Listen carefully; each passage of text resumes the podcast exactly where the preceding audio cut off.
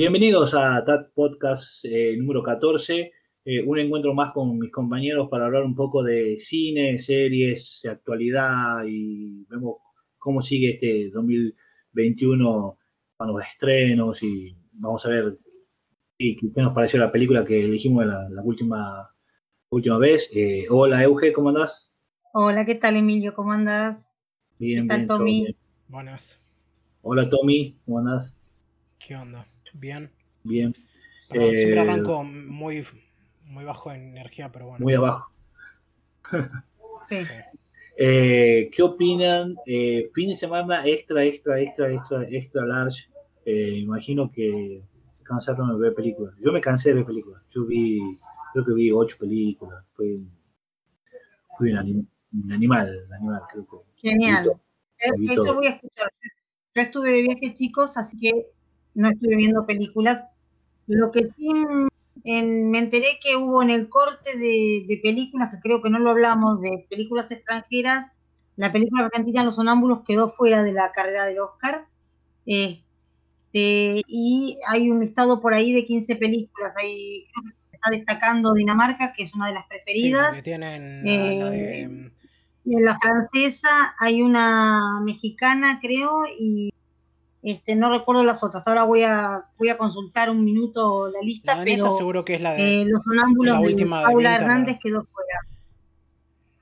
Ah, claro, es esa, es este, otra, mm, la de Vincent. sí, Bueno, otra ronda, que es la, la dinamarquesa, sí. sí. No me acuerdo cómo se llamaba, pero, pero sí, era algo así. Yo todavía quiero verla, pero no la, mm, no le he encontrado el tiempo. No, no es que no he encontrado el tiempo. Es que mm, por ahora la única que vi de Winterberg es la primera, Festen, y me gustó mucho, Sí. pero mucho en serio.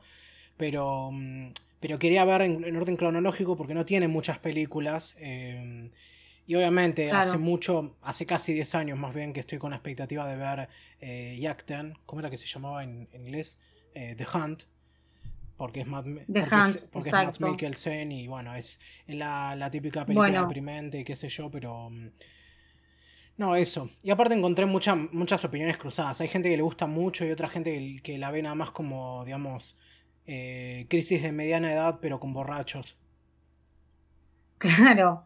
El, el tema más que nada, estuve viendo el tráiler porque te digo, no sabía bien de qué, de qué iba la historia, más o menos estuve viendo un poco, pero casualmente entre ayer y hoy se hizo viral eh, una de las escenas de la película, que es la de Matt Mikkelsen hablándole a un grupo de chicos en el colegio acerca de la política y acerca de a quienes elegirían, y le da tres opciones, hace la historia de, eh, está muy bueno el video, este, se hizo viral precisamente por eso, y me llamó la atención y por eso la busqué, que obviamente eh, me encontré con que era la, una de las de, de las que siguen la carrera como candidata al Oscar a, a- creo que ahora se dice mejor película internacional, Sí, no es más película No, extranjera, porque- creo que la categoría cambió. no porque, porque, mm, bueno, por varias razones, pero entre otras, mm, me imagino, por un lado que fue por la victoria de, de Parasite y por el otro lado por el hecho de que en Estados Unidos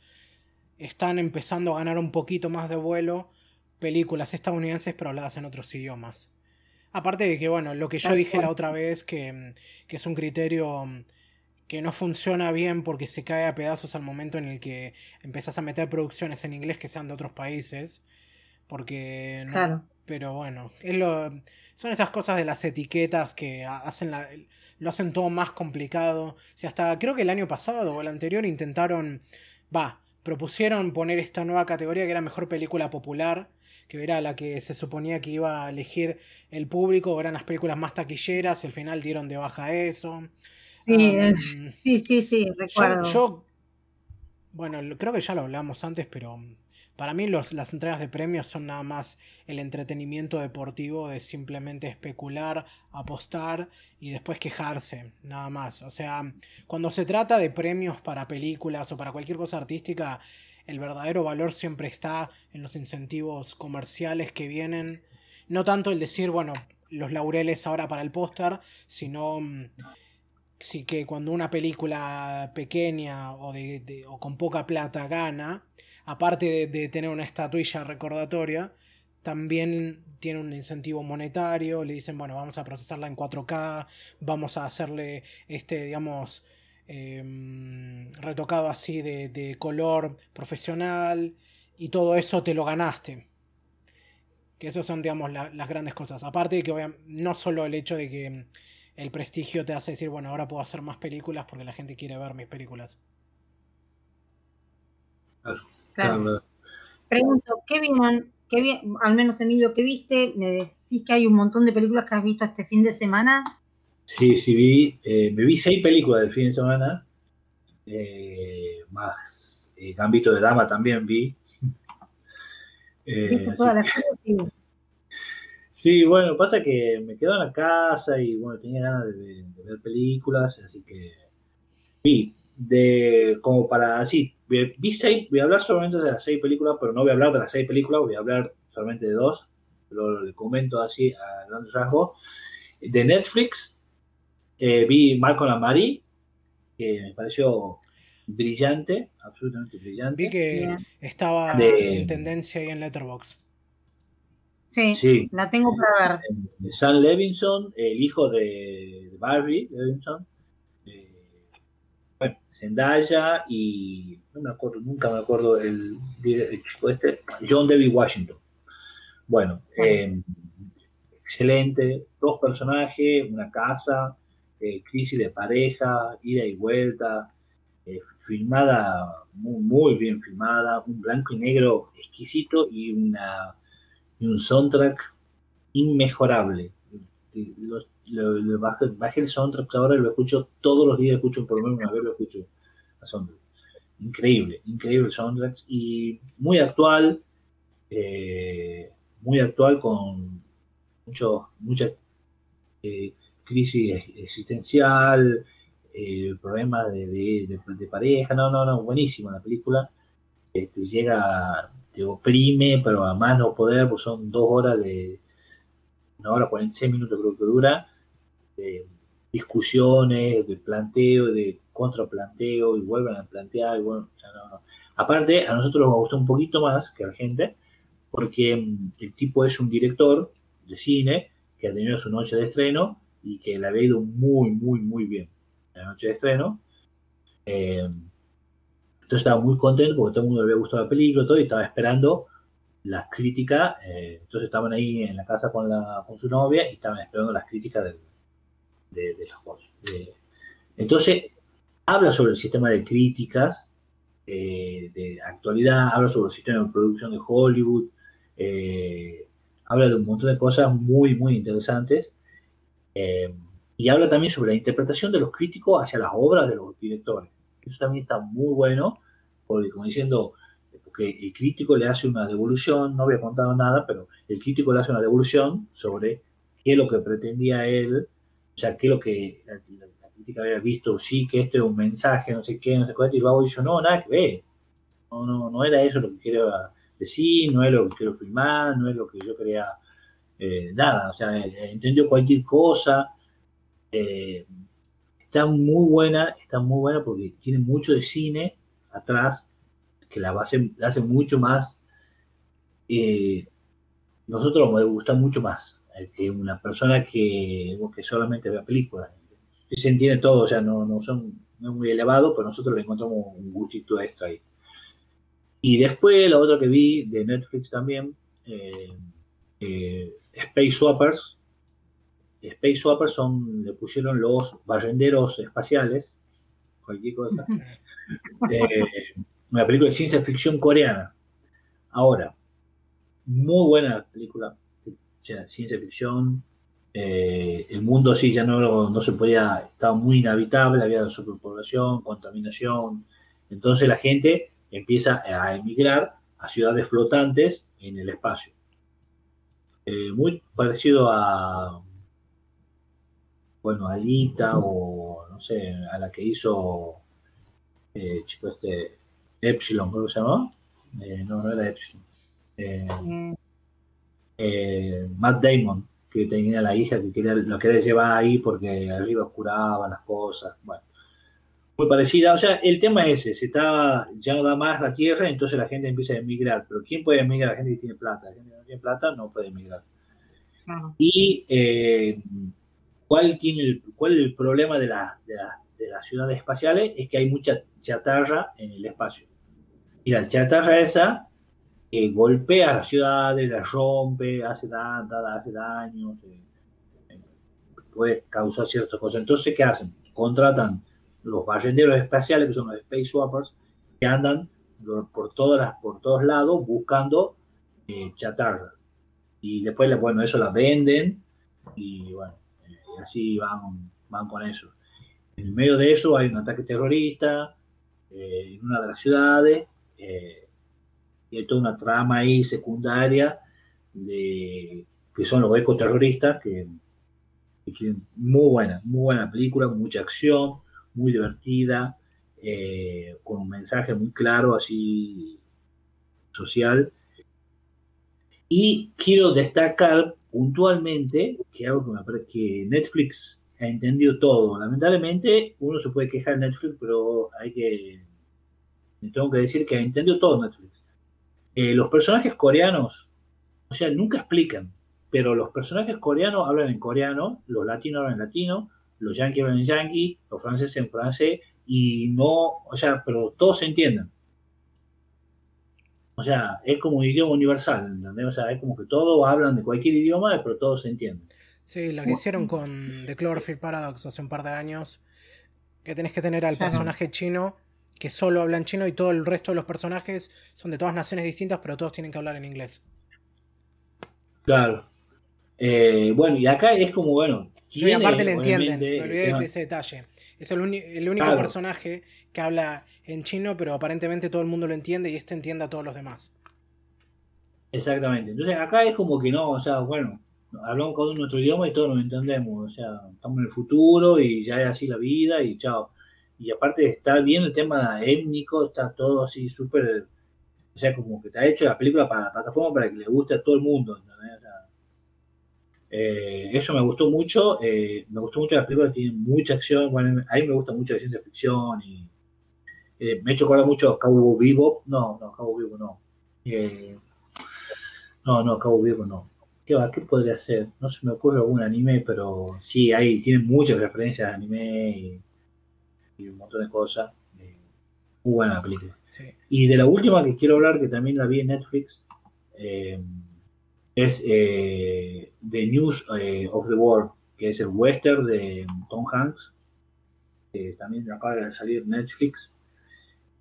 De, él es un capitán que estaba en la guerra de secesión, estaba para el lado del sur, bueno, y se había, se había rendido todo, bueno, había quedado sin trabajo, y él se dedicaba a leer las noticias. Él iba pueblo por pueblo y leía las noticias. Y cobraba 10 cents, 10 cents eh, para que vos vayas al lugar donde él estaba, vos ponías ahí un y escuchaba. Y él agarraba y leía los diarios, porque la gente por ahí, la mayoría no sabía leer. Y aparte él traía diarios de otros lados, entonces iba a un pueblito y traía un diario de San Francisco, traía un diario de... Entonces contaba las novedades. Entonces en cada pueblo que iba él compraba todos los diarios iba recorriendo los otros pueblos. Entonces leía las noticias más interesantes. Entonces leía algunas cosas que eran medio así malas noticias y otras cosas que eran buenas, buenas noticias. Entonces hacía como un mini show leyendo diarios.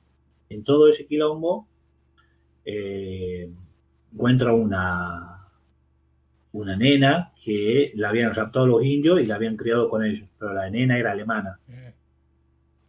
Entonces, pero como la habían secuestrado de muy chiquita, eh, hablaba solamente un idioma indígena que no, no le entendía a él, entonces un quilombo. Entonces la lleva a las autoridades, la autoridad dice, no, mira, no sabemos qué hacer con ella, fíjate, hacer lo que vos quieras. Entonces él decide llevarla a, una, a un lugar donde supuestamente iba a tener los familiares de ella, que era una, una, colonia alemana que estaba a 600 kilómetros de donde estaba.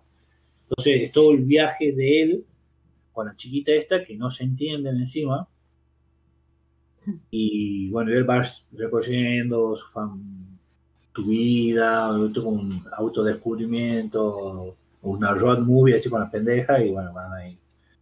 Muy linda la película también, muy buena, bueno, Tom Hanks ya es más Tom Hanks que, nunca. Y creo que Ron Howard es el director, si no me equivoco. Eh, ¿Qué digo? No, no es Ron Howard, pero es un director así de esos que fallan, que siempre hacen. Están ahí en la mitad de la tabla, como diciendo, no hago una mala película, pero tampoco es. no, es Paul Greenhouse. Eh, a mí me gusta mucho que sí, sí, que es el, eh, el Born Identity. A mí me gustó mucho. Bueno, y después, esa, eso nomás así como para por arriba, y ahora le quiero nombrar nomás dos películas, una que le puede gustar a Tommy, o capaz que ya la vio, que se llama Dead Snow. Sí, la vi. Segunda parte. Sí. Es la de. Mm, a ver, voy a, voy a spoilear un poco. Voy a spoilear un poco, pero es esta en la que van al Ártico y Hitler aparece como un mecha. No, no, no, no. ah, entonces es otra. Dead Snow, eh, esta es la que ellos van, la 1, ellos van a una, una cabaña y encuentran, eh, así en el medio de, de están en Bélgica, y encuentran en el medio de la, de la nada, encuentran una, en la cabaña encuentran un cofre que tenía oro. Ah, no, sí, sí, estoy viendo acá, estas las tengo las dos en lista de espera, pero no, así que no las vi. Son producciones de, Bien, de sci-fi, o me parece. No, no, no, no son de sci-fi. Ah, no. Y, entonces encuentran un, la 1, ¿no? Encuentran un cofre con oro, y entonces se lo agarran el cofre con oro y empiezan y se despiertan los zombies. O sea, estos zombies son distintos a los otros zombies. Que, tener distintas maneras de revivirlos, que se reviven por alguna manera o por otra cosa, no. Ah, una enfermedad no. Acá es como una maldición. Entonces, cuando ellos agarran la, la, las monedas de oro, los zombies se despiertan y buscaban las monedas de oro. Y aparte otra cosa, cuando te mordían no te transformaban, o sea, cuando te mordían te mataban. No, no, no, es que buscaban carne, ellos te agarraban y te mataban, o sea, te mordían, pero te morían para matarte nada más. Eh, cosas así, súper bizarra, súper gore. Así, es básicamente eh, la, la, eh, mecánica de la maldición del perla negra, pero con zombies. Claro, exactamente. Bueno, a esa la 1. Cuando termina la 1, el, el chico este, o sea, el, único que queda vivo, le devuelve todo al, al, al, tipo este y logra escaparse. Entonces, bueno, acá la 2 empieza así, que lo agarran las autoridades y dicen, no, escúchame, hay 10 personas muertas, ¿qué ha pasado? Todo esto, y bueno. ¿Qué pasa? Hay un... Eh, después explican ahí, aparece un escuadrón zombie, era un escuadrón que supuestamente se, era un fanático de los zombies y ellos sabían toda la información sobre los zombies. Entonces, eh, ellos le dicen, los zombies no se van a parar porque deben tener alguna misión secundaria no solamente protegerla, porque no habían parado, seguían matando gente. Entonces dice, deben tener una misión secundaria. Entonces la misión secundaria era que ellos, eh, antes de matarlo, los iban hacia un pueblo a matar a todo el pueblo ese. Esa era la misión que tenían ellos. Y entonces y los detienen antes y los matan. Entonces ahora como estaban, habían vuelto, entonces bueno, tenemos que cumplir nuestra misión, entonces van hacia el pueblo a matarlo. Esa era, bueno, de eso se trata ahí aparece ahí un escuadrón zombie, aparecen poderes mágicos. Eh, sí, Súper gore, mucho más gore que la primera encima, súper bizarra, muy chistosa, eh, muy bien hecha, muy bien hecha, eh, dos pesos con 50.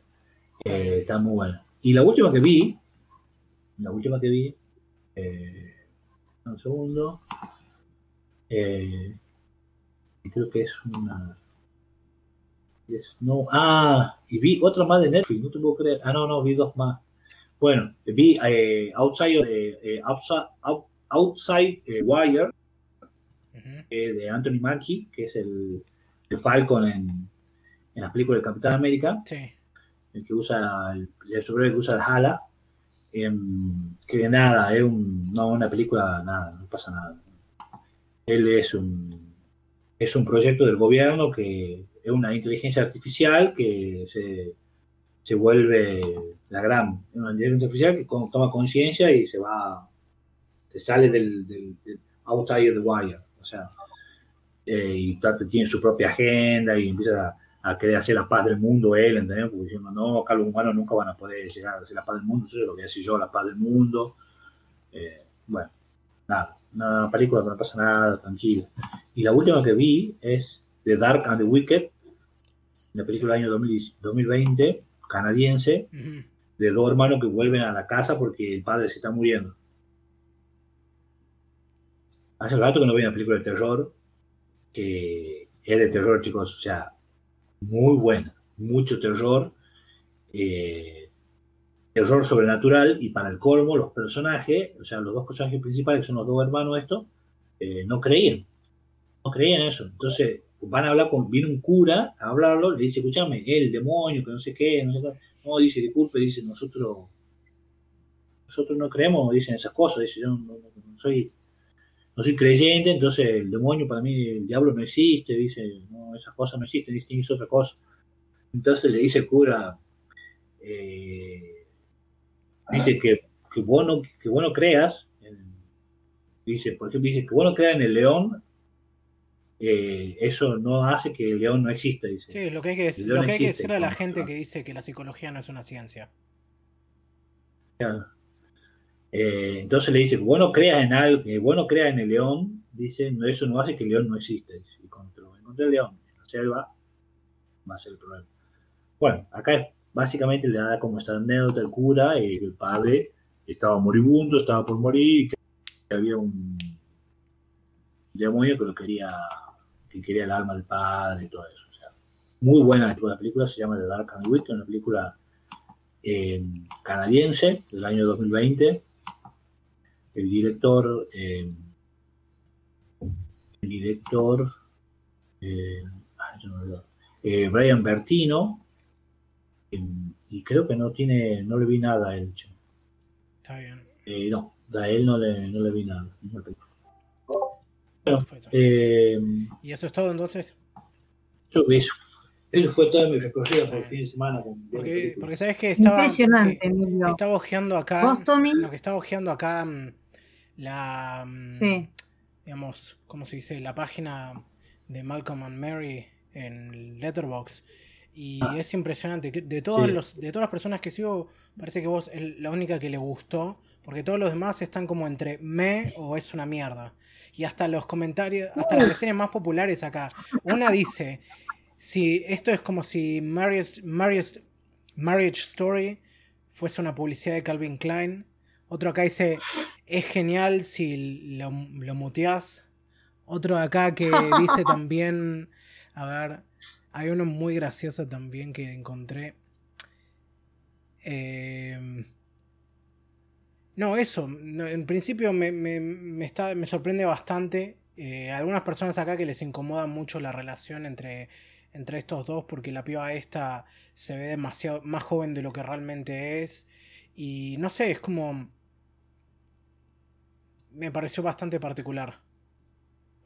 Sí, eh, es una película, yo creo que una película, por ejemplo, yo lo que se la recomendé a un amigo mío y de hecho no la pude terminar de ver porque, bueno, eh, había muchas cosas de su pareja en esa película y era absolutamente incómoda, se veía muy reflejado en esa, eh, no sé, de hecho no, no, o sea, es una película que que las, aparte de las discusiones, sino, no necesariamente tiene que tener una pareja para disfrutar la película, porque las discusiones también son discusiones sobre política, sobre sociedad, sobre un montón de cosas que, bueno, son puntos encontrados, o sea, que o sea, son debates actuales sobre género, sobre... Ah, mira, casualmente acá encontré la que estaba buscando. Hay alguien acá que escribió directamente, por favor, eh, también podría haberme puesto a escuchar a mis viejos discutir en la otra habitación.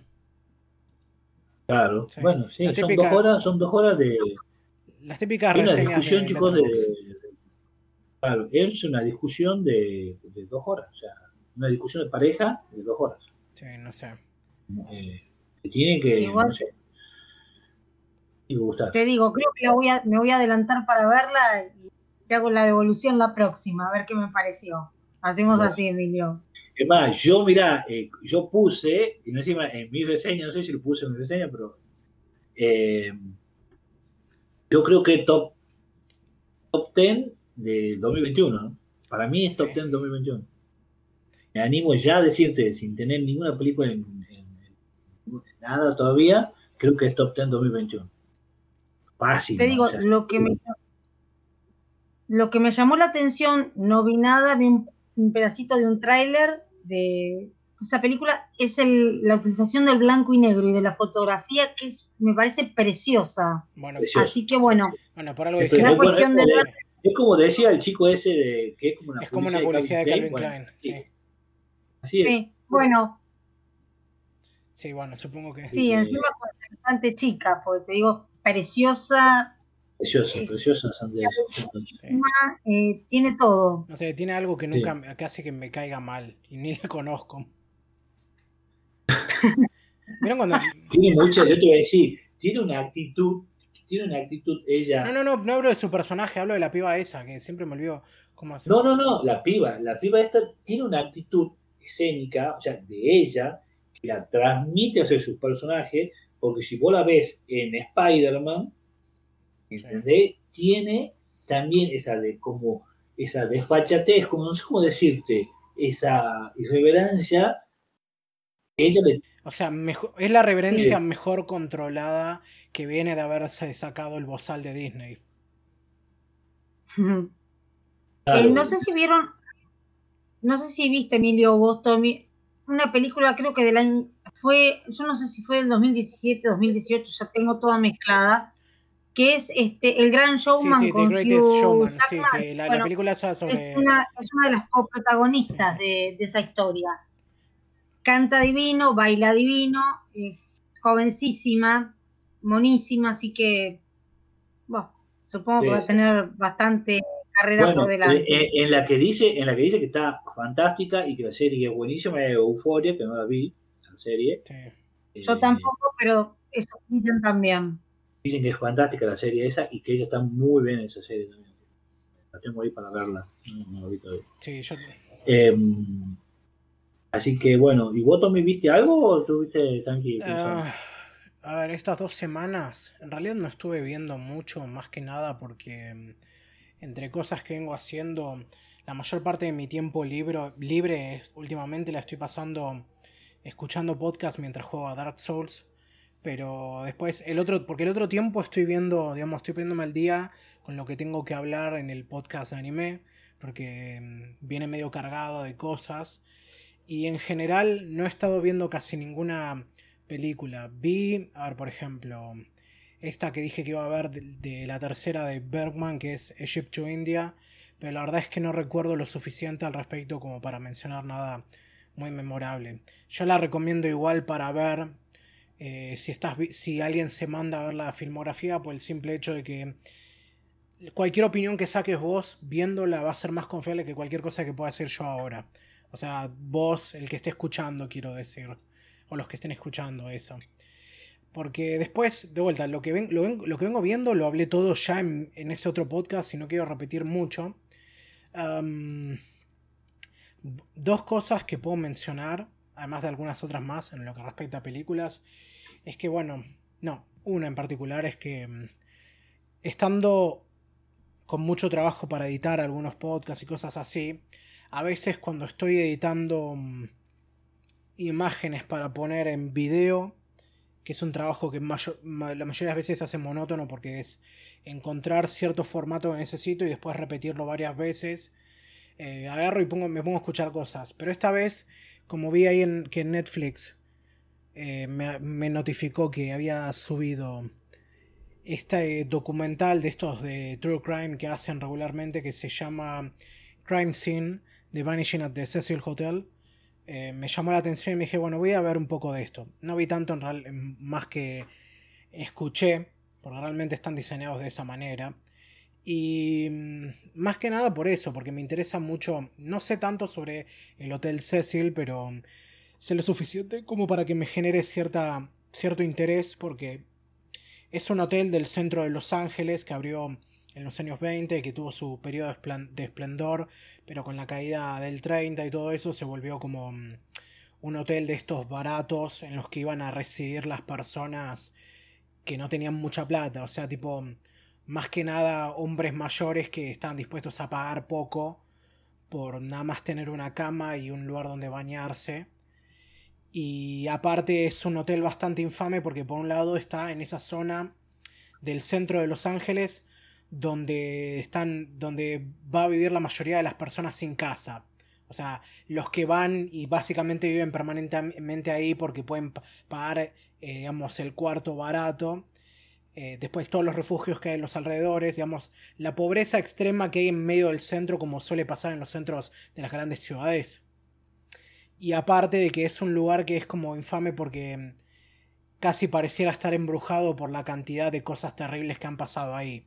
Cuando digo terribles me refiero a que, digamos, con la caída económica cambió la reputación a ser este lugar básicamente transitorio para gente sin plata. Los turistas ya no iban ahí. Y en cambio, bueno, justamente gente de la calle empezaba a vivir ahí. Y también empezó a ocurrir que muchos crímenes violentos, o sea, desde tráfico de drogas, prostitución hasta asesinatos, suicidios, todas cosas relacionadas. Hay muchos casos de asesinatos sin resolver, muchos bastante violentos. Pero a mí lo que siempre me llamó la atención es que hubo un caso muy particular, relativamente reciente, que fue el caso de una piba que desapareció y fue encontrada mm, en el tanque de agua de la terraza. Eh, y casi 20 días después de que desapareció. Y fue un caso muy particular porque, bueno, por lo extraño. Y aparte porque mm, tiene como una similitud muy inquietante a mm, la película esta Agua Turbia. No me acuerdo el nombre en japonés pero es de esas cosas. Dark Water. Sí, Dark Water. Sí, no me acuerdo el nombre en japonés, eso quería decir. Y ah. mm, me lo puse ahí para escucharlo y son cuatro partes, de más o menos una hora cada una. Tiene un poquito de dramatización, pero muy al... Pero la dramatización es más que nada leer los diarios de la piba esta con una voz en off o mm, comentarios también leídos de gente de internet.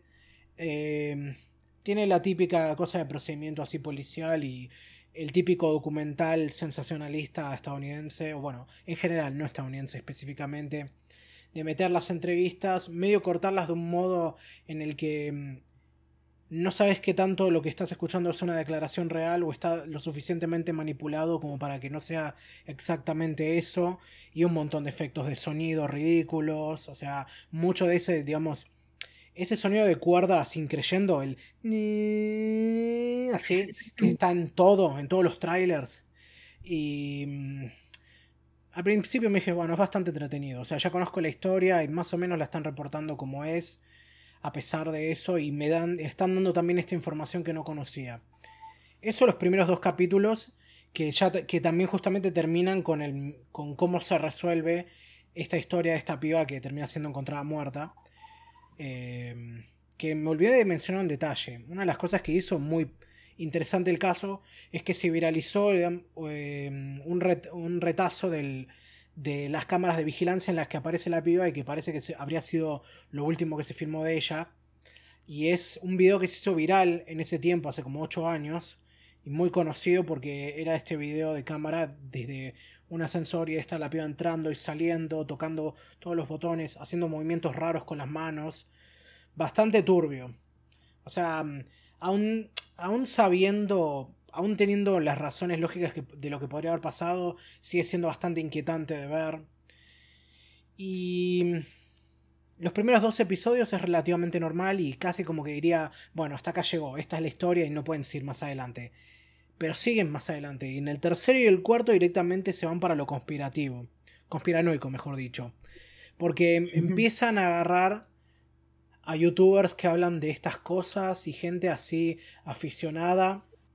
Y hacen la de ir al hotel y, o agarrar metraje, gente va al hotel y decir, y empezar a especular sobre cualquier cosa que encuentran, como eso es una mancha, eso podría ser una mancha de sangre, podría ser esta persona que murió esa vez. Y empiezan a entretejer todas estas cosas como, no sé, em, teoría conspirativa, como esta, justo el momento en que esta piba fue, hubo una epidemia de tuberculosis en la zona y las vacunas tenían un nombre parecido al de ella y cosas así. Y empieza a irse por todo ese lado y se vuelve muy, digamos, una de esas cosas mucha, que da mucha vergüenza ajena Iba a decir cringe, pero quiero que nuestro público mayoritariamente mayor entienda un poco más de lo que hablo. Y ya para el cuarto, el, cuarto ni siquiera lo terminé de ver. O sea, ya era tan vergonzoso que, que hasta, yo diría que hasta cierto punto era difamatorio, porque justamente estaban empezando... Ahora están tomando con, con, cierto grado de credibilidad estas personas que están hablando de esta historia como si fuera una historia de fantasmas. Como si esta piba, no sé, estaba poseída o, mm, o se fue a parar a otra dimensión, o fue una de estas leyendas urbanas de, del, no sé, del, del, ascensor que te lleva al infierno y cosas así. Y con tal, seriedad que, no sé, yo si fuera, no sé, si fuera amigo de ella o familiar me enojaría mucho si viese un, eso. Eh, va, no siquiera soy amigo ni familiar de ella y ya me molesta. Me parece, me parece de mal gusto. Y no, la verdad que no lo, no lo recomiendo en ese sentido. Hay esta, todas estas historias y todo esto se puede, se puede leer y se puede encontrar mucha mejor información por internet que lo que hace esto. O sea, lo único que tiene interesante es justamente, si te gustan este tipo de documentales así bien sensacionalistas, tal vez te pueda entretener un poco. Pero si tenés el ojo obviamente para verlo. Claro. Porque después, porque después Eh, también lo que vengo haciendo es que. Ah, perdón, ¿qué vas a decir? No, No, no. digo, Eh, no, terminás, terminás, no, terminás. no, no, decilo porque yo quiero pasar a otra cosa antes. Ah, bueno. Eh, no, el, tipo, el tema de los, de los, de los documentales estos sensacionalistas, que por ahí, qué sé yo, capaz que como voy a decir, los dos primeros capítulos me sirven y porque son más, un poco más documentados, más serios, te, tiro, te tiran data, tiran data, te cuentan la historia del hotel. ver, tiran data y que después es los últimos concreta, dos, como que tiene, digamos, varias. que Ah. se puede, que se puede corroborar. Y aparte hacen el procedimiento de explicar qué es lo que pasa y por qué se dan las cosas que pasan. Y, y hablar con la gente que estuvo ahí. Y bueno, tratan de reflexionar un poco de por qué fue esto y lo otro. Pero después Claro. se va para el otro lado y es al- de la especulación y eso ya es otra cosa. O sea, ¿cómo lo pongo? ¿Sabes qué es lo que me pasa? Que hay tanto contenido sobre crimen fácil de acceder y de muy buena calidad y gratuito en internet. O sea, canales de YouTube que se dedican a esto, que tienen unos valores de producción altísimos y su contenido está ahí gratis. Y a ver, hoy en día hay gente que piensa que si está en Netflix es como un equivalente a que es gratis, porque, porque todo el mundo, hasta mi vieja, tiene Netflix. Em, pero no lo vale. O sea, cuando, cuando, cuando ves gente que tiene mejor criterio, mejores valores de producción, y encima te lo da para que lo puedas ver gratis, es como que te hace pensar cuál es el justificativo de esto. Claro. Sí. Sí, tenés razón en eso también. Sí, sí. Sí. Se podría exigir un poquito más Netflix. Sí, sí, Mm. podría, sí, exacto, podrían exigir un poquito más y separar una cosa de la otra. Porque, por, por ejemplo, yo les puedo recomendar ahora mismo un canal que me parece excelente. Está en inglés, obviamente, pero, pero es muy bueno, que es uno sobre psic- eh, psicología criminalística, que tengo que chequear para ver que el nombre que les voy a tirar es el correcto, que se llama eh, JCS, Criminal Psychology, y tiene estos documentales, algunos cortitos de 20 minutos y otros de más de dos horas, en los que agarra, digamos, casos de gente que, bueno, justamente termina en detención y es, y es digamos, interrogada. Y te habla del caso completo, pero hace hincapié en mostrarte las filmaciones de las interrogaciones y te explica todos los detalles de justamente el aspecto psicológico de cómo una cosa lleva a la otra, cómo armar el perfil de, digamos, el potencial criminal o de la persona, porque, digamos, el caso está resuelto en la mayoría de las veces, así que ya sabes cómo es lo que sale. Es como que estás viendo cómo hace esta persona para hundirse y terminar confesando, por decirlo de algún modo, y se detiene en cada detalle. O sea, te muestra cómo esto que está haciendo ahí es una falacia argumental o esto que está haciendo acá es proyección, por decirlo de manera muy cruda. Tiene un- uno que me parece especialmente bueno y es corto, que es culpable hasta que se pruebe inocente y muestra las distintas reacciones de personas falsamente acusadas y cómo algunos casos pueden, digamos, pueden salir tranquilos después de la, de la entrevista y como otras personas, aún siendo inocentes, digamos, toda la situación los daña lo suficiente como para terminar causando cosas que los hagan ver culpables. Y mm, es, recomiendo ese canal cualquier día antes que cualquiera de estas cosas que, de las que hablé en Netflix. Buen dato, Tommy, gracias. Sí, sí, de vuelta, está en inglés, así que viene bien para practicar cualquier cosa. Yo quería comentar algo antes de, de seguir a cualquier otra cosa. No sé si es tanto noticia o se puede decir que es realmente una noticia, pero... Mm, porque por las cosas que viene sacando es que vieron esta cancelación que se dio de China Carano y que ahora ya no labura en Disney y todo esto. Sí. Sí, sí, escuché y leí acerca del tema. Sí, porque estaba viendo que una de las cosas que surgió de todo esto, además de bueno, todas las discusiones que tienen que ver con las cuestiones de las políticas de Disney y cómo se maneja la cuestión. Y no voy a entrar en mucho detalle en eso porque tampoco he visto tanto, pero hay mucho fuego cruzado como siempre. Una de las cosas que salió de esto es que mm, en medio de, de obviamente de la cancelación y posterior despedida de Disney de, de Carano, también empezaron a pasar cosas como que, por ejemplo, mm, los juguetes de, de, su personaje ahora van a empezar a valer una fortuna. Y así que va a haber, va a haber cosas interesantes que pasen con eso porque no los van a producir más. Entre medio de todo eso, Daily Wire básicamente saltó ahí a defenderla, que es este, este, esta página de noticias de derecha estadounidense, capitaneada por Ben Shapiro. Y básicamente dijeron que van a producir una película para ella de protagonista. Y ya tiene de hecho, su página en Letterboxd, a pesar de que no hay nada de información, es como una promesa que se dejó ahí. Y de hecho, bien, voy a tratar de darles un poco lo que dice, porque aparece como película sin título de Daily, de Daily Wire y Gina Carano. Y digamos, el subtítulo es, no pueden cancelarlo si no los dejamos. Y continúa. la actriz Gina Carano eh, en colaboración con The Daily Wire, eh, producen y produce y protagoniza una futura película exclusivamente para miembros de The Daily Wire. El nuevo proyecto está siendo producido como parte de la colaboración de Daily Wire con Dallas Sonier y su compañía de producción Bonfire Legend. La primera película producida y distribuida por la, mm, por la colaboración, por esta colaboración eh, fue la, el, thriller de larga duración Run, Hide, Fight, eh, sacado en enero de 2021. Y no sé si ustedes ah, vieron Run, pues. Hide, Fight, pero es otra película que también es medio polemicarda ahí porque... Mm, bueno, porque se armó el quilombo detrás de, por un lado, que fue la primera película producida por Daily y distribuida por Daily Wire.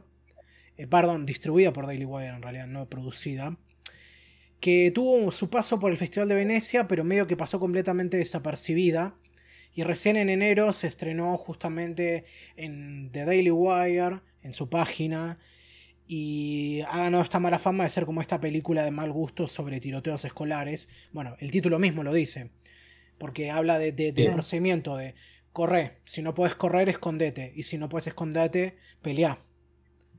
Y es una de estas cosas. Sí, bueno, es una chica, es una chica que la entrena el padre y para, para los casos esto. Me pareció muy interesante, pero estaba a punto de verla, pero vi tantas. O sea, vi tantas críticas que decían que es una película por demás mediocre y con una política cuestionable que mm, ni siquiera me dieron ganas de verla por la, cuestión, la, la política cuestionable porque Ben Shapiro para mí es un payaso, por un lado, y por el otro lado porque, mm, porque la publicidad esta se dio más que nada por el hecho de que se circuló ahí que había unas cuantas personas que quisieron, que pidieron que se quitaran sus nombres de la producción porque no querían estar asociados a Daily Wire y a Shapiro y me pareció bastante interesante cómo todo, digamos, cómo todo este circo dio a que pasara esto. Y ya la gente le está dando dieces acá, tipo, aparecen cosas muy graciosas como No Safe Space for Old Men, habla mucho de ser un republicano hoy en día, comentarios así, mierda, ya, ya no puedo hacer chistes de Ben Shapiro y qué sé yo. Es, no sé, este es mi entretenimiento hoy en día. Es ver qué va a pasar respecto a todo esto y yo estoy más, más emocionado por ver cómo esto termina explotando. Porque al final del día, más allá de que la cuestión de la cultura de la cancelación es bastante, ¿cómo decirlo? Es algo de lo que estoy bastante en contra, más allá de ciertos principios en los que podría estar a favor. Y, bueno, también y toda la cuestión de, de, la discusión de qué es realmente eso y qué no lo es. Y, todas las y todos los temas ideológicos que se cruzan. No lo sé, es como pienso en este caso y viendo cómo medio que medio que las cosas se dieron para que también que Carano se pusiese en una posición para que la echaran, teniendo en cuenta lo estricto que es Disney respecto a la imagen, eh, digamos a la imagen pública, y teniendo en cuenta que estaba en, en un en una posición en la que tenía un empleo garantizado de por vida, porque no era solo está en el Mandaloriano. Estando en Disney, estando en esta multinacional como actriz, también eh, se estaba rumoreando que se estaba por producir una serie para su personaje. Y todas las regalías que pueden venir con eso. Todas las. A ver, hablo en términos. Hablo en términos económicos. Todas las posibilidades monetarias. Yo creo que debe estar en una posición en la que tiene tanta plata. O está tan bien acomodada que creo que puede darse el gusto de mantenerse fiel a sus ideales y no, digamos, no callar la boca eh, y decir, sí, Disney, sí, Disney, no voy a hablar más nada. Así. Sí, mira, lo que yo leí, que le hicieron una entrevista hace poco, eh, por el tema este, es que cuando ella se manda, ella es el primer tweet sobre el tema de, LGBT, que se caga de risa de eso, porque... sí, había visto que mm, supuestamente un, un grupo de gente le empezó a exigir que pusiera sus pronombres en su descripción y ella se negó. Y, cuando la persona suficiente. Sí, sí, puso, puso, puso algo para joderlos, nada más. Sí, yo, yo, la verdad que no estoy, no estoy de acuerdo en esa forma de presionar para, para quedar bien, por decirlo de algún modo.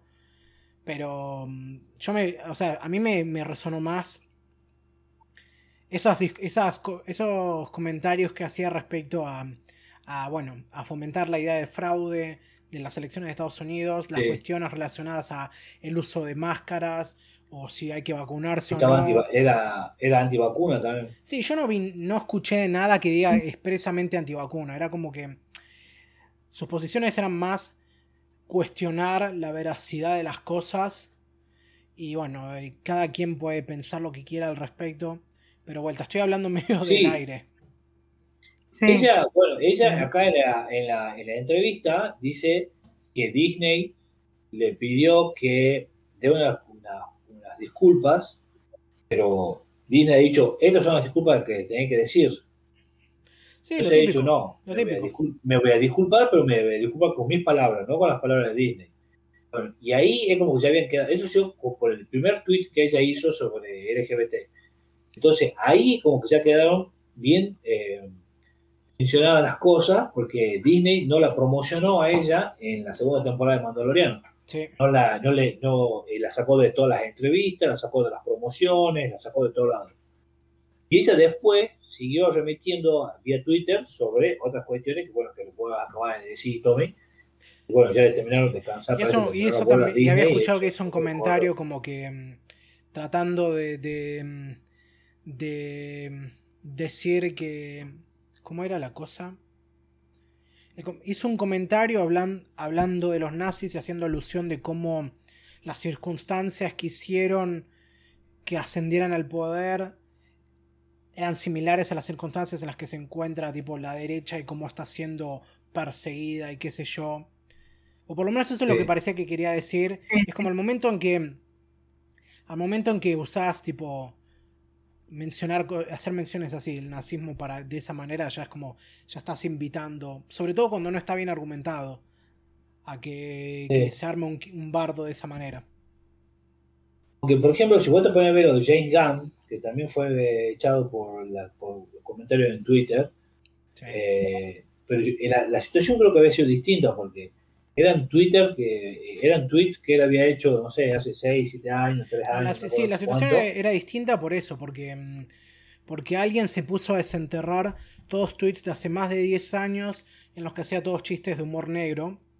Y, y de vuelta, control de, control de calidad y va, control de calidad no, control de relaciones públicas hizo que tuviera que, que lo despidieran y qué sé yo. Y bueno, por suerte al poco tiempo hicieron volver, pero sigue hablando de, de que algo claramente no está bien si están pasando este tipo de cosas. Y no, y no, para nada. Sí, estaba revisando, claro, este, se metió bastante grosso con el tema de los nazis y con el tema del judaísmo y digamos que las declaraciones fueron un poco fuertes, sobre todo para para lo que es, para lo que maneja o para el tipo de imagen que maneja Disney. A mí lo que se me hace por este sobre todo es que creo que estamos en este caso frente a una persona que claramente puede que domine las herramientas básicas, pero no domina muy bien el lenguaje de la internet. Sí, puede ser, eh, Tommy. Este, sí, porque te digo, leyendo las opiniones, este, leyendo parte de las declaraciones que hizo, la verdad, este, quedan un poco fuertes. Así cuando las lees es, son media heavy. Y entiendo el tema de, como vos decís, este, uno no puede estar a favor de la cancelación por, por la forma de pensar de alguien. Este, pero bueno, el hecho de estar dentro de una empresa y dentro de una compañía que tiene una cierta imagen y que cuida a sus actores y a sus productos de tal manera, este, creo que uno tiene que saber bien dónde, dónde está trabajando como para, sabes con qué te vas a encontrar si haces ese tipo de declaraciones.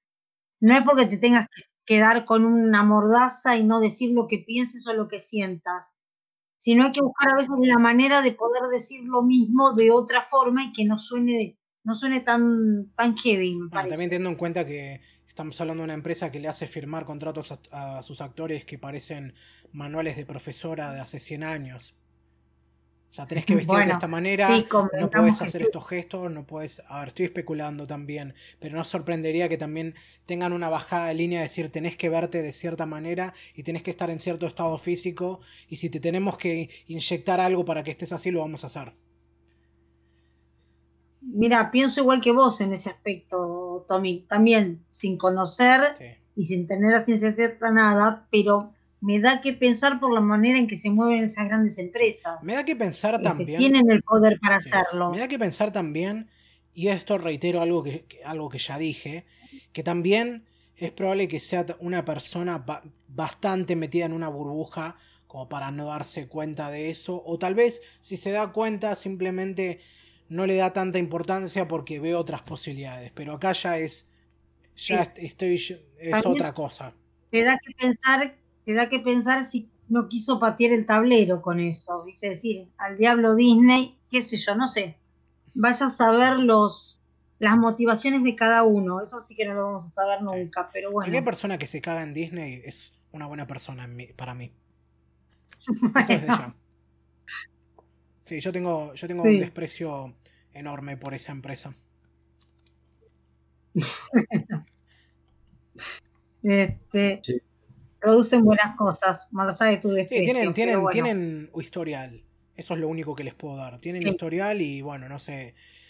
Si quiero ponerme más moralista, le dan empleo a gente. Y hacen alguna que otra cosa de calidad.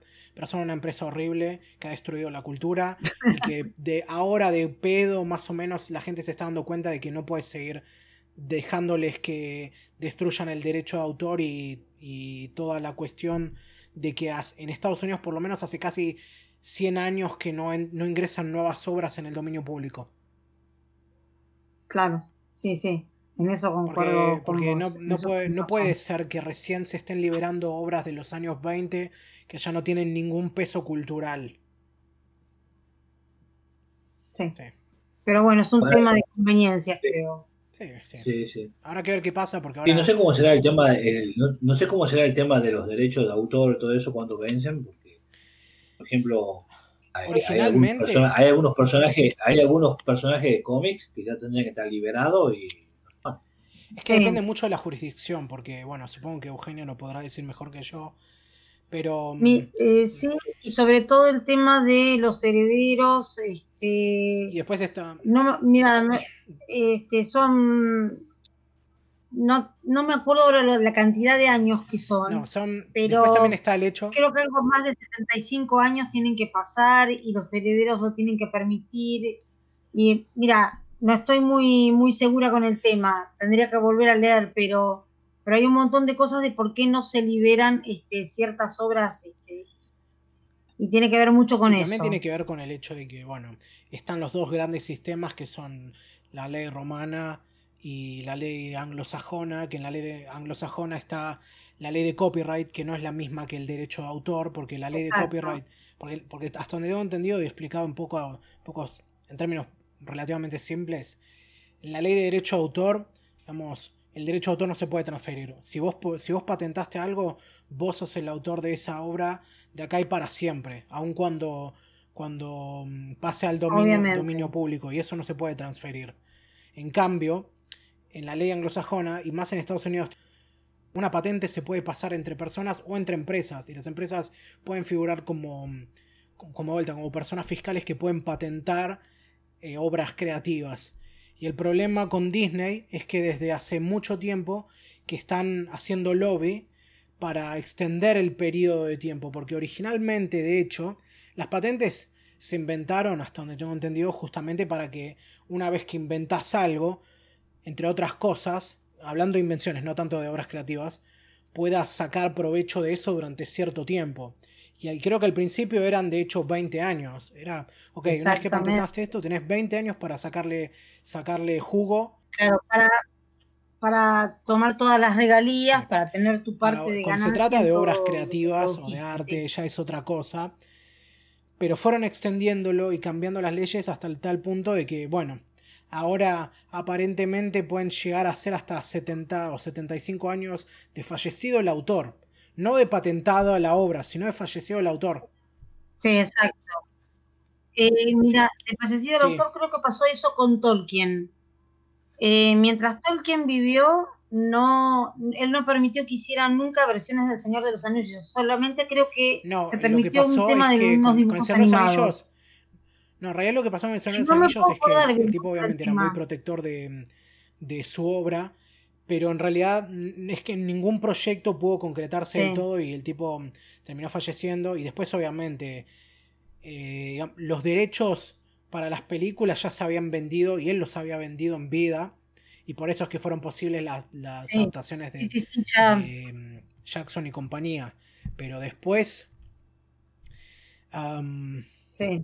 bueno lo que estaba diciendo cosas como por ejemplo tengo entendido que según cómo está la cosa eh, Mickey tendría que haber entrado al dominio público hace más de 20 años, por ejemplo. Como decías vos, hay un montón de personajes de cómics que tendrían que ser parte del dominio público desde hace muchísimo tiempo. no sé. Y Superman, ya cumplió. Superman ya cumplió 80 años. Y, sobre todo, a ver, esto ya lo veo por fuera de la cuestión capitalista y más de una cuestión, ya diría que moral o filosófica, que es yo creo que ah, llega un punto en que si una obra ya está tan arraigada, es como no puede seguir siendo una propiedad de una sola empresa. Que puede. Es como que ya está por encima de eso. Como cuando, sobre todo cuando es algo como Superman, que Superman ya ni siquiera es solo un personaje, es casi un concepto. Porque aparte, y bueno, después tenemos.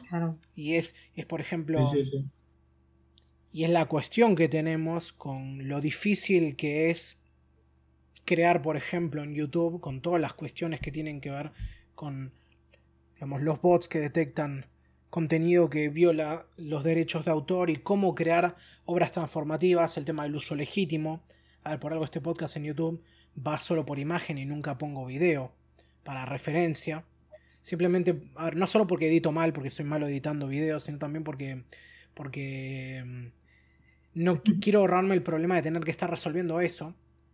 Pero bueno, qué sé yo, no sé, es, tan complicado y, es, y son tantas cosas. Solo estoy diciendo que no me gusta Disney. Bien. Eh, bueno, eh, yo A mí me había tocado elegir la película, creo que si quieren Para pasemos que- a la película de la semana. no querés eh, Desde ya. digo que ya me, ya me estoy, ya me estoy imaginando un especial pero de para, antes, antes de eso, vos, Eugenia, ¿no querés comentar Cuando algo quieras. que hayas visto?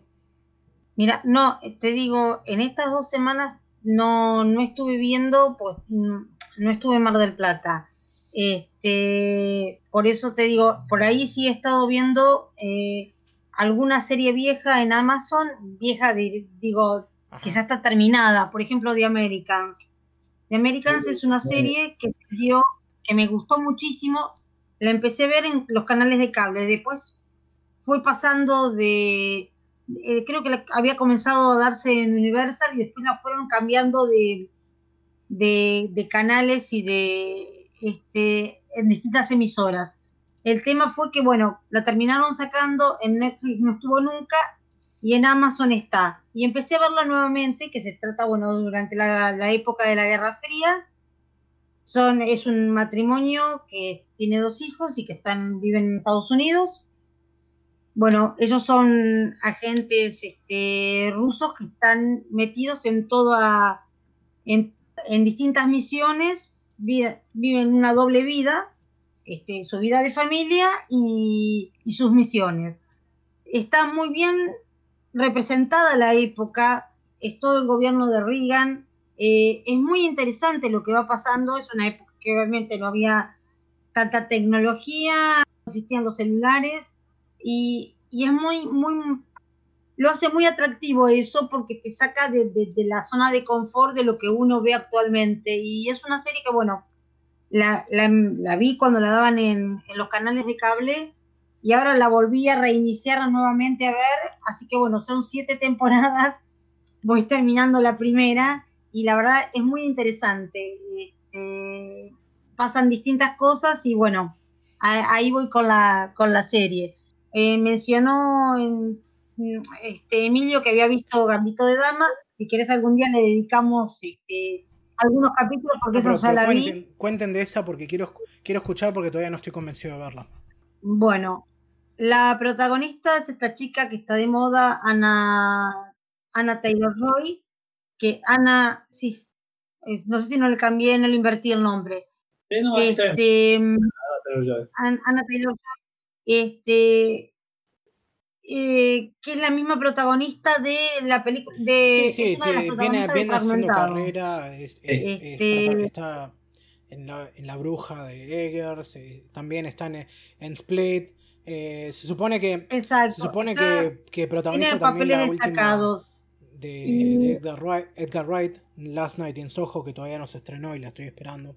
Y también hizo The, Sí, New, The New Mutants, la película de mutantes de la Fox, la última película de mutantes de la Fox.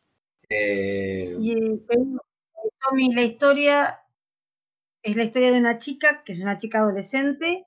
Este, hay una serie de incidentes, pierde a su familia cuando es, este, cuando es muy chiquita, va a vivir en un reformatorio.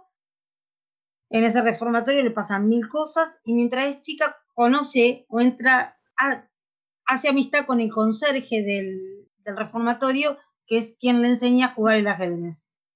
Eh, la, la historia va de cómo esa chica se abre camino a través de lo que es el ajedrez y a través de lo que le va pasando en la vida, al menos mientras es adolescente, y cómo se va cruzando con este a raíz de los este, de los partidos de, de ajedrez. Es interesante, eh, dicen que en algún momento leí por ahí que se basa, era se basaron para crear la historia en la vida de, muchos jugadores de ajedrez, eh, dentro de sus psicopatías o su psicología y de las cosas que le, que le pasaban a cada uno, su relación con las drogas y con el alcohol.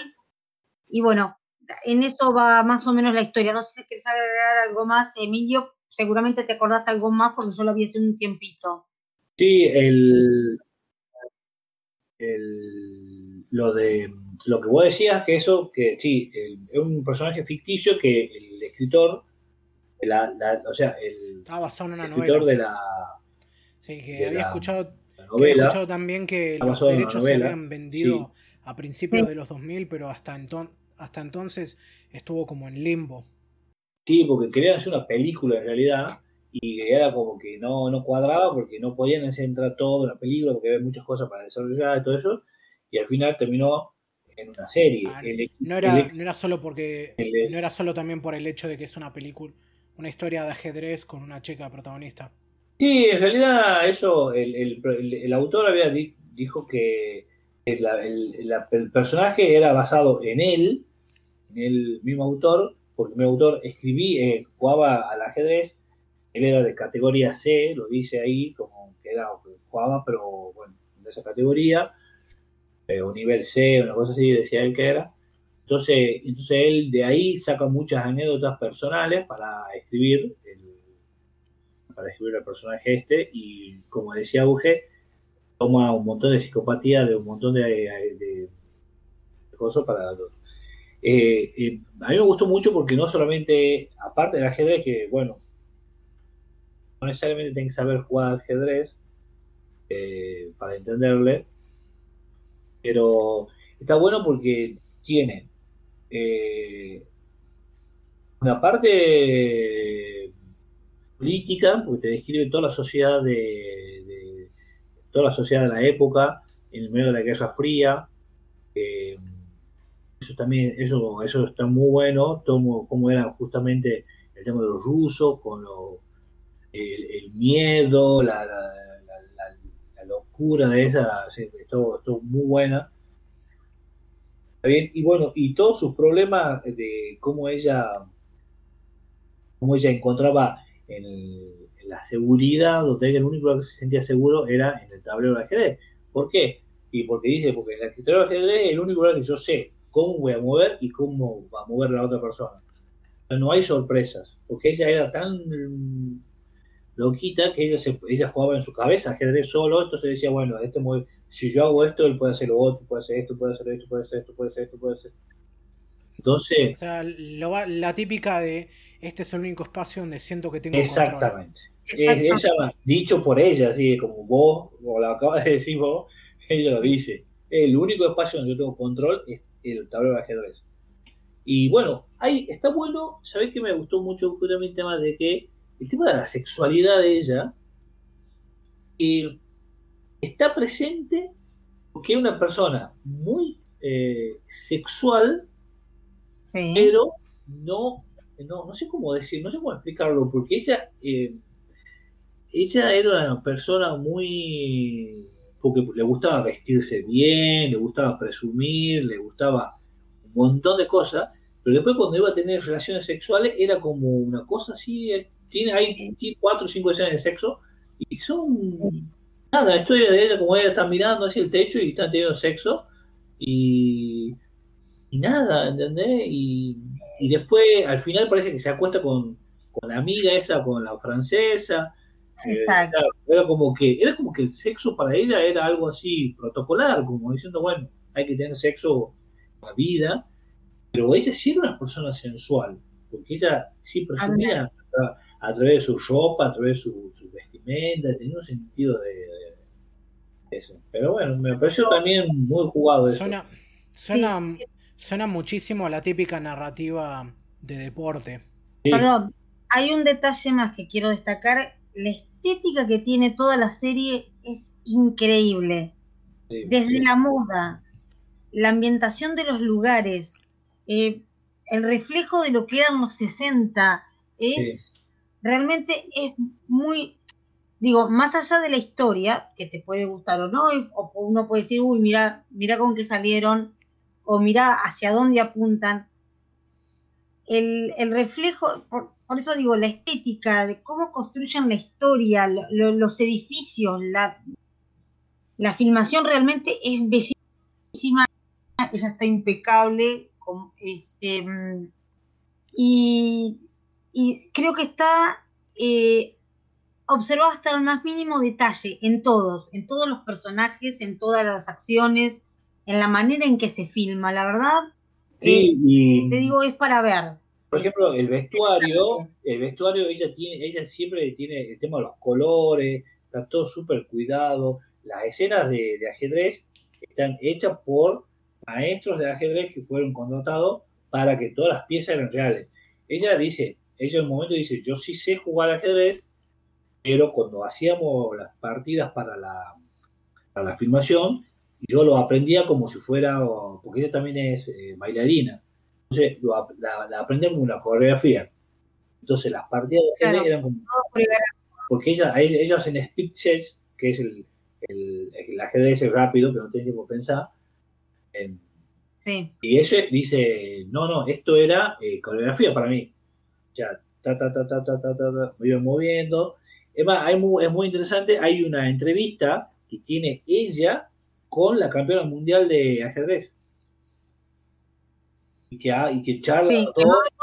Para, para, ¿En la ficción o es una entrevista real? entrevista No, real entrevista, en YouTube. entrevista real. No recuerdo el nombre de la jugadora porque parte de, de- de- tomaron parte de, de, de la manera de ser de esta, de esta otra chica también para mezclarlo junto con toda la los de los este, de los ajedrecistas en los cuales se basó para armar el personaje de Beth Harmon, que es el personaje que está haciendo Anna Taylor Joy. Y encima hay una cuestión de género, hay una cuestión de Totalmente. género también metida, pero a ella era como que a ella no le afectaba el tema del género. Pero No. ella sí era víctima del género, ¿entendés? Pero ella es como que ella le daba lo mismo todo, ¿entendés? Como diciendo, además, hasta su sexualidad era, era como diciendo, me acuerdo con varón, me acuerdo con mujer, no sé, o sea, esto es cuestiones de que me tienen la bola llena porque Es más, ¿En algún momento menciona ser, no sé, expresamente aromántica o algo por el estilo? mm, no,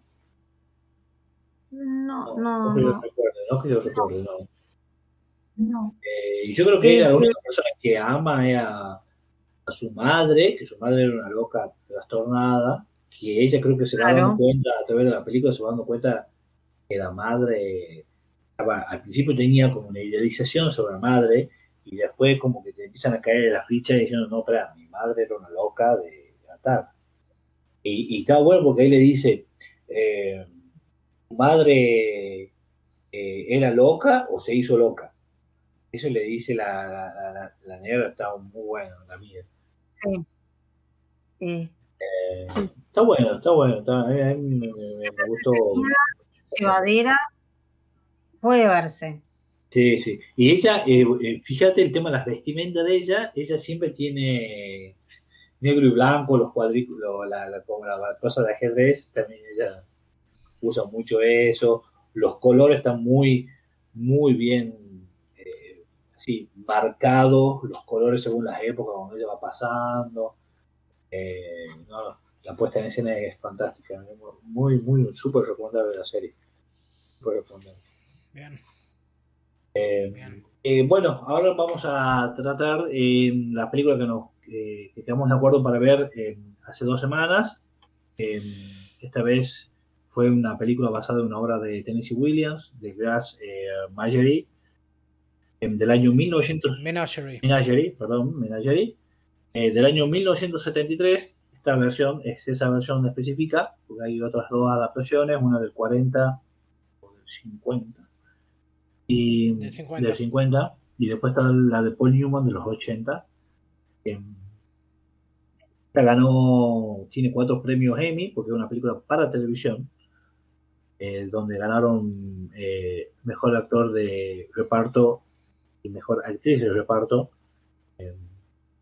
Eh, y bueno, eh, dirigida por Anthony Harvey y eh, actuada por eh, Catherine Herbert, Sam Watterson, eh, Joanna Miles y. Ay, me olvidé el último nombre. No sé. Michael Moriarty creo que es. Eh, sí, eh, Michael Moriarty. Bueno, Michael Moriarty y Joanna Miles fueron los- ganaron ellos los Emmys eh, correspondientemente. Estaban nominados también Catherine Herbert y Sam Watterson, pero bueno, no ganaron en papeles principales. Mm, Bueno, ¿por qué elijo esta película? Primero en principal, antes de pasar a la película en sí. eh, nuevamente, nuevamente le hice caso a mi teacher de inglés, que nos había recomendado en aquel momento eh, Hamlet, la rusa. Y bueno, tengo varias, tengo una lista de, de recomendadas películas por ella, ¿no? Es buenísimo. Y siempre son joyitas de cosas que me recomiendan. De por sí a mí me gusta mucho Tennessee Williams, no vi toda su obra, no sé por qué no vi toda su obra, eso es otro misterio, eh, que no, no entiendo, no entiendo por qué no veo las películas de Tennessee Williams, siendo que me gusta, o sea, cada vez que veo una película de Tennessee Williams me parecen brillantes las películas, eh, a lo que es nivel guion, argumento y todo eso, aparte no están muy bien adaptadas, mi película favorita hasta ahora es Adley Last Summer eh, y de repente el verano em, con, con ¿cómo era eh, Elizabeth Taylor. Elizabeth Taylor. Y Catherine Hepburn también. Catherine Hepburn, sí. Esa película es no se puede creer esa película no se puede creer. Eh, después bueno eh, eh también llamado Deseo, Baby Doll, el tejado, el, gato sobre el tejado de zinc, el caliente. Bueno, esos son películas que yo ya vi, pero hay mucho más para ver que, que vos nombraste una hoy, Auge, que yo no la había visto. Eh, ¿Cómo se llamaba la que vos nombraste? Eh, nombraste una. Este, pájaro de juventud. ¿Ah? Dulce Pájaro de Juventud, Eva Marie Sainz, y yo no recuerdo si el actor jovencito era Paul Newman, bien, bien joven. No, no se puede eh, creer, o sea, el, el, el nivel de, de, de, los diálogos de Tennessee Williams es, me, me hubiera encantado poder ver la obra teatral eh, de, esta, porque me, me, me voló la cabeza. Eh, paso a contar más o menos un poco, eh, aviso primero que seguramente va a haber spoilers. No, va a haber. Va a haber, spoilers. Sí. O sea, ya, ni lo decimos, yo siempre lo pongo en la descripción por las dudas. Ah, bien, bien, bien. Pero creo que mm, quien sea que ya llegó hasta acá escuchándonos sabe que cuando viene la discusión de la película ya, digamos, pactada, es porque va a haber spoilers. Bien.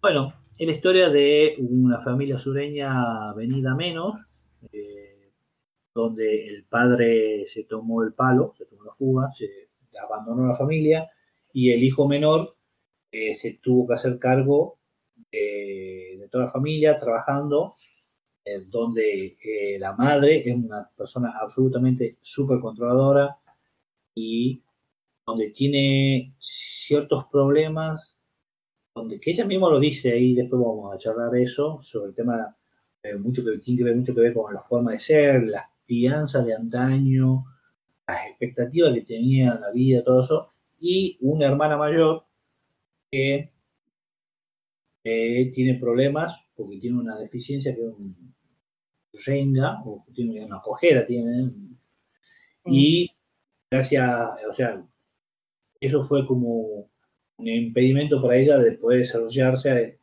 Eh, no pudo terminar el colegio, eh, tiene un problema de autoestima, eh, bueno, muy complicado, timidez, bueno, una serie de cosas. en todo ese contexto está el hermano menor, que se tuvo que hacer cargo de, de toda una familia y donde él no quería hacerse cargo, después ya vamos, también lo vamos a charlar y probé lo que le tocó en la vida. Eh, ahora, volviendo un poco a, esto, em, yo quiero decir que eh, nada, es una puesta en escena, es teatral, es un solo escenario, a pesar de que, bueno, hay unas escenas ahí filmadas en el exterior, que es cuando era el hermano eso, pero nada más. Es todo puesto a, es todo una, una sola habitación, donde hasta la disposición de las cámaras parece que fuera teatral, porque los personajes se sentaban a charlar, por ejemplo, que yo decía a veces en auge, se sentaban a charlar en un sillón, y, pero enfrente de la cámara. O sea, estaba tan dispuesto el sillón de tal manera donde la cámara estaba de frente y las dos personas estaban uno a la par del otro charlando frente a la cámara. Eh, así, un montón de diálogos fueron así y eran, tenían una disposición a la cámara donde siempre, eh, eso tranquilamente, eh, o sea, era así, ya estaba todo, querían darle una, una, una idea de teatro también. Después, eh, también decir que a nivel actoral, bueno, Catherine Hepburn hace mucho tiempo que no estaba filmando nada y accedió al papel este por el director que le había pedido, que, el cual era amigo de él, amigo de él, y, bueno, se decidió hacer la actuación esta la televisión. Y bueno, después se sumaron los demás eh, actores. Originalmente Laura no era eh, no era Joanna Miles, era otra persona, que en este momento no me acuerdo, porque no tengo los y machete a cada mano. Y bueno, eh, eso es básicamente la película. No, em, quiero decirle que em, muy eh, el personaje de ella, de la madre de, de, de Catherine es ¿cómo, cómo, cómo explicarlo? Eh, solamente con que vean los tres primeros minutos de la película, ya en que es una, es una escena de la, la, una cena, no, no, se puede creer el nivel de presión y el nivel de exigencia y el nivel de, locura de la madre. Una, o sea, una cosa... Sí, no, tiene una muy buena una buena primera eh, escena establecida. En poco tiempo ya le sacas, la ficha a todos los personajes. pero no se puede, yo, tenía ganas de llorar ahí. O sea, en la primera escena yo decía: Esta mujer está dos horas acá eh, picándole la cabeza a la gente, esta, o sea.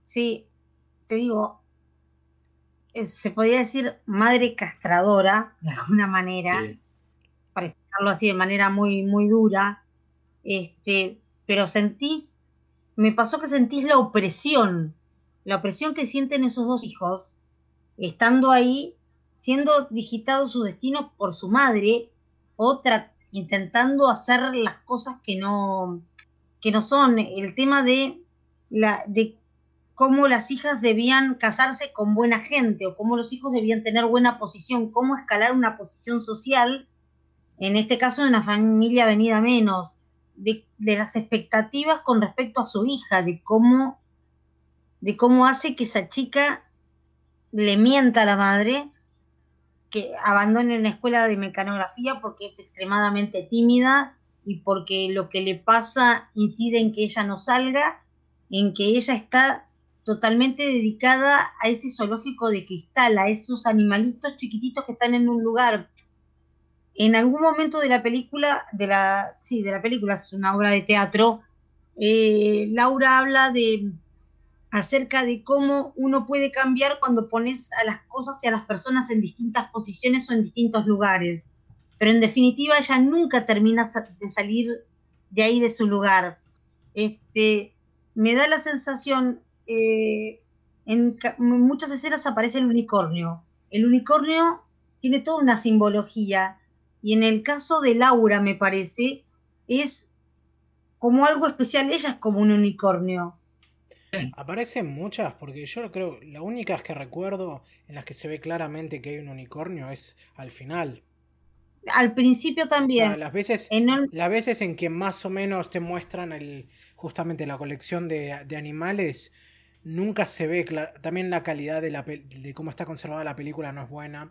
Pero nunca, se, nunca llegué a distinguir ningún animal en particular hasta que no sacó a lucir claro.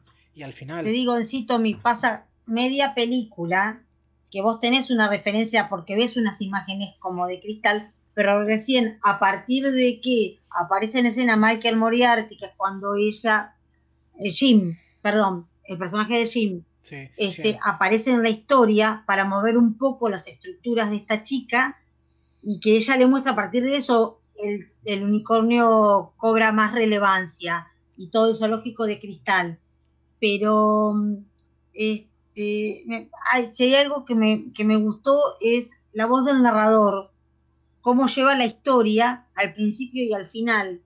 Y te parece estar viendo teatro en vivo a través de una pantalla, porque bien podés sacar las partes de Sam Waterston al principio y al final yo digo, podréis estar tranquilamente en un escenario con esos mismos muebles, oscureces la escena y enfocás solamente, y solamente haces una guía de luz sobre él para hacer el monólogo que él hace al principio y al final de la historia y no hace falta más otra cosa. Yo digo, cuando, cuando la letra que se o cuando el guion es bueno, no necesitas mucho, no necesitas ni efectos especiales ni nada. Claramente esto es una obra de teatro que está llevada a televisión o al cine en el en caso de otras versiones. Pero es maravillosa. Le comentaba en algún momento a Emilio que me pareció increíble, es una pequeña joyita. Este, eh, otra cosa para destacar, que bueno, ¿qué vamos a destacar de Catherine Hepburn? Eh, el acento sureño que durante toda la obra y lo conserva es increíble. Es increíble. Es asqueroso. Ya no es de, arrastrar las letras y, de, tener ese tono de voz. Habitualmente sus papeles han sido otros, no de, no de precisamente una mujer sureña. Es increíble. Aparte, otra cosa que quería destacar también, convengamos que está hecha en X época la, la, la historia, la ropa, la ambientación, los muebles cargados, este, bueno, no sé, se me, por ahí se me escapan muchas cosas que tal vez no se aprecian, tal como decías Tommy, por la calidad de la, de la versión que se consiguió para ver. Que pasaron los años, eso no se ha, digamos, no se ha restaurado por ahí para ver una copia más fiel y bueno, tenemos una copia como, como de televisión de los 70. Entonces, este, eso cambia bastante las cosas, porque en un momento parece que fuera blanco y negro y en un momento tiene un color que es bastante más pálido que el resto de, de, la película. en un momento llega blanco y negro, solo, solo se ve como color desgastado. Exacto, no es blanco y negro, pero desgastado, pero desgastado por el, por el tiempo. Y sí, lo que mencionabas también son los únicos momentos que se sienten remotamente cinematográficos. Yo no sé, es como que viendo esto sentía que no estaba viendo una película, solo estaba viendo una obra de teatro filmada. Y no tengo nada en contra de eso, pero, pero le baja muchos puntos lo sosa y aburrida que es la presentación. Como es como es práctica en el peor sentido posible para mí. O sea, nada de cómo de cómo está presentado ayuda a reforzar nada en la historia. No hay ningún. No hay, no hay un lenguaje cinematográfico ni destacable, ni por lo menos ni interesante. Es como extremadamente funcional y eso me cayó muy mal viéndolo. Los, em, o sea, lo acepté al momento en que vi, sí, ya está, ahora entiendo cómo funciona esto, pero le baja muchos puntos para mí. O sea, que esté en la calidad en la que está, porque nunca salió de la tele, eso eso no tengo problema, lo puedo perdonar, no me importa que se vea desgastado. Tal vez si me gustase más, me gustaría poder verlo en mejor definición, pero no son problemas esas cosas para mí. Sí es un problema todo lo otro. Y no sé, lo del acento, sí, la verdad que mm, está muy bien logrado porque es uno de los acentos más inescuchables que hay. O sea, mm, no ayuda, no ayuda al personaje que también tenga un acento tan, tan asqueroso. O sea, hable con, hable con esa tonada que, que, es insoportable de escuchar y sobre todo lo es para mí, por ejemplo, especialmente. Y, y no sé, no siento que tenga ningún derecho tampoco a escribir, esta a escribir personajes de esta manera porque es demasiado fuerte en ese sentido, es demasiado real. O sea, todos hablan con ese lenguaje laureado y bien preciso de un guion que lo puedes entender porque es un lenguaje, no sé, teatral, llamémosle, o cinematográfico, pero igual las dinámicas, la manera en la que... Mm, en la que... Mm, bueno, justamente la forma en la que la acción se desarrolla, lo que se dicen entre ellos, lo que implican, es todo... Es tan real que es demasiado fuerte de ver por momentos. O sea, esa... esa mm, creo que una de las cosas que más me pega es que es que la mamá realmente no está tratando de ser, no sé, ni agresiva, ni tampoco condescendiente, o sea, lo dice todo de manera completamente sincera. Quiere, dice eso porque es lo que piensa, que, que es lo que trata de hacer para darle lo mejor a sus hijos, pero no es lo que les está funcionando y no y hace lo que puede, pero aún así termina hiriéndolos. O sea, no eh, tenés, bueno, obviamente la cuestión de la, de la salud mental de la hermana mayor, que nunca te tira nada específico, pero claramente tiene algunas, digamos, algunos indicios así como de agorafobia. Y mm, indicios en el sentido de que, digamos, se ve como no se desenvuelve bien, digamos, en público o con otras personas o cómo relacionarse de esa manera. Y el hecho de que no tienen idea de qué es eso, solo dicen que es en los subtítulos, como lo, pusieron, y la verdad que fue una buena traducción, tullida, como que como rígida, por decirlo de algún modo, para esas cosas. Y bueno, después también como, como por ejemplo, el personaje del pibe, ¿cómo era que se llamaba? Eh, Tom. Sí. Sí, que mm, que sí, tiene esta cosa de que puede ser demasiado egoísta por momentos o, tal vez demasiado centrado en sí mismo, pero tiene también muchas razones para justificarse por qué está tan frustrado con todo. O sea, desde, desde también la manera en la que hablan como del alcoholismo no como una enfermedad, sino como una baja moral, que lamentablemente también es algo que a día de hoy mucha gente todavía piensa. O sea, que como que alguien es alcohólico porque quiere. Exacto.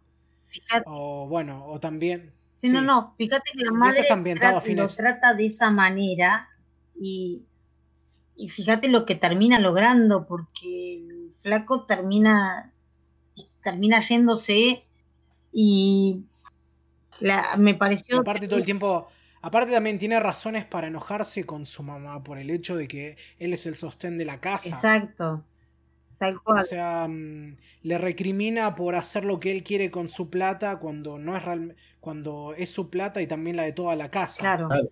No tienen, no puede hacer absolutamente nada. También está el, tema de, también está el tema este moral de que, de que vos decís, bueno, Tennessee Williams normalmente te ponen esos dilemas morales como eh, porque ella, ella le decía, tenés que dejar de decir, no, yo quiero ser aventurero, que yo quiero conocer el mundo, que yo quiero, no sé, y ella le dice, no, ¿qué conocer el mundo? ¿Qué aventurero? Tienes que trabajar porque tenés que, tenemos que vivir, tenemos que comer, tenemos que...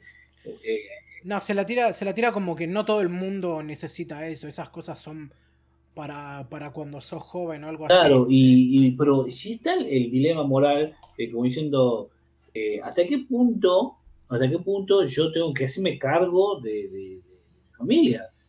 O sea, eh, ¿me hago cargo o me hago cargo de mi vida?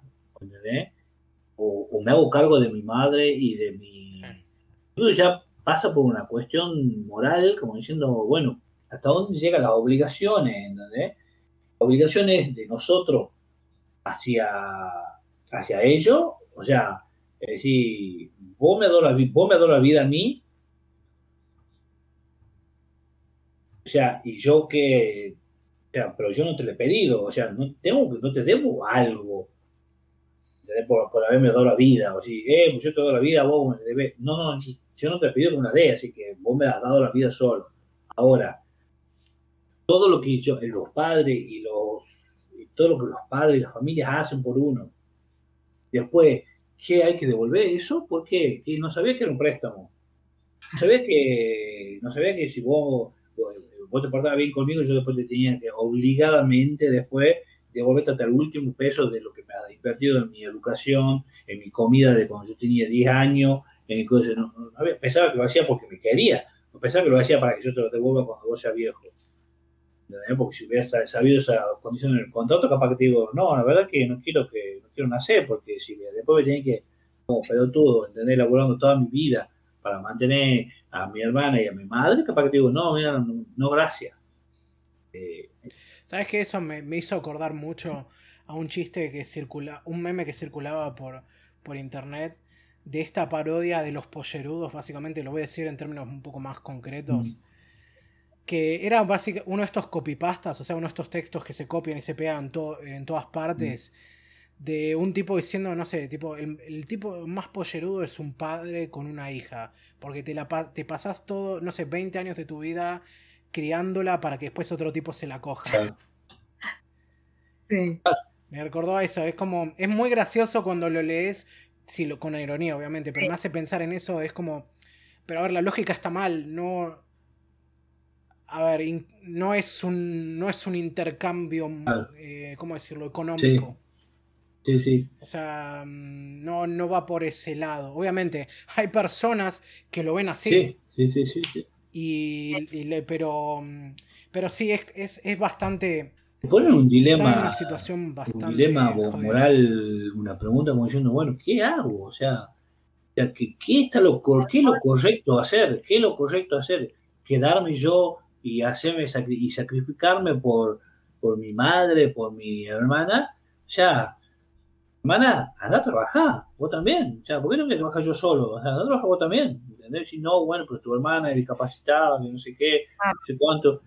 Sí, en algún punto, en algún punto tienen también que le decía, si no puedes conseguir una carrera, puedes buscarte a un tipo que te mantenga, Que, es, que es más fácil. Sí. Tal y, cual. Y hay un momento, hay un momento muy bueno que, que, eh, Amanda, o sea, el personaje de Catherine, em, le dice, yo no, no sé cocinar, le dice, le dice, porque no, no, no, hacía falta, porque yo tenía, donde yo estaba, tenía empleadas que cocinaban, que hacían todas las cosas, y la idea era que yo me case y a donde yo vaya tampoco iba a tener que cocinar, tampoco iba a tener que hacer cosas. O sea, era tremendo, O sea, esas cuestiones.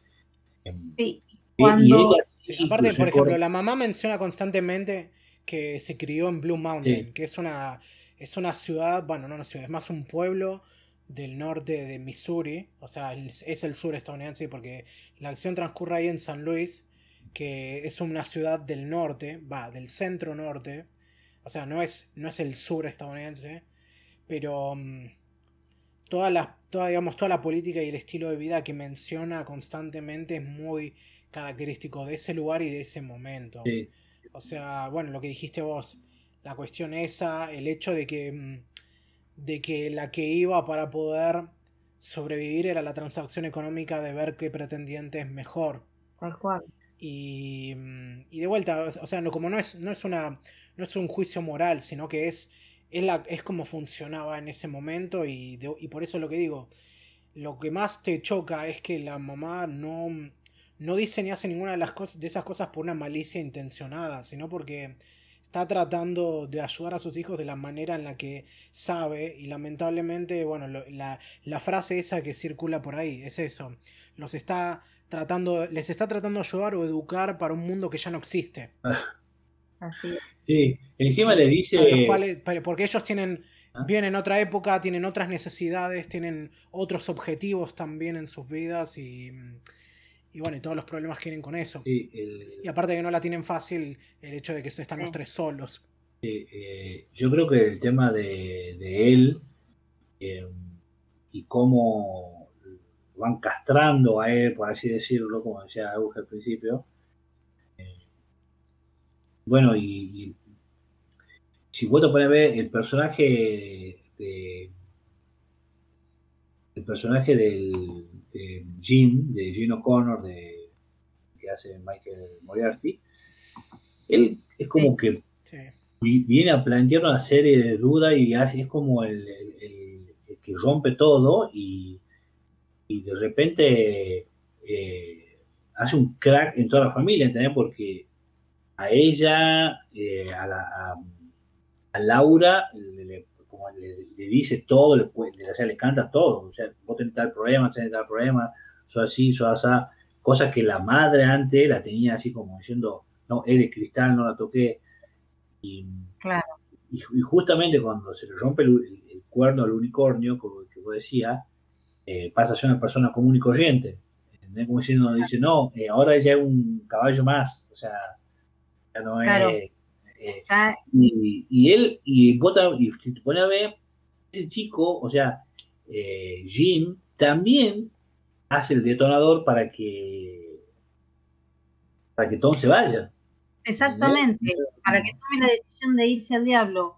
Claro, porque y, yo me imagino, o sea, yo, mira, había, hay dos cosas que eh, lo manejó muy bien Tennessee Williams acá.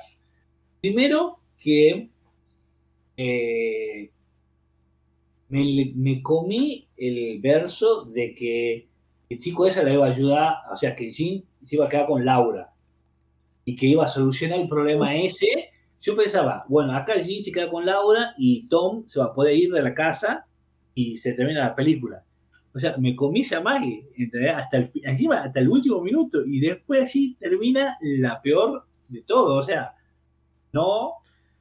¿Te pasó en serio? Porque yo es como.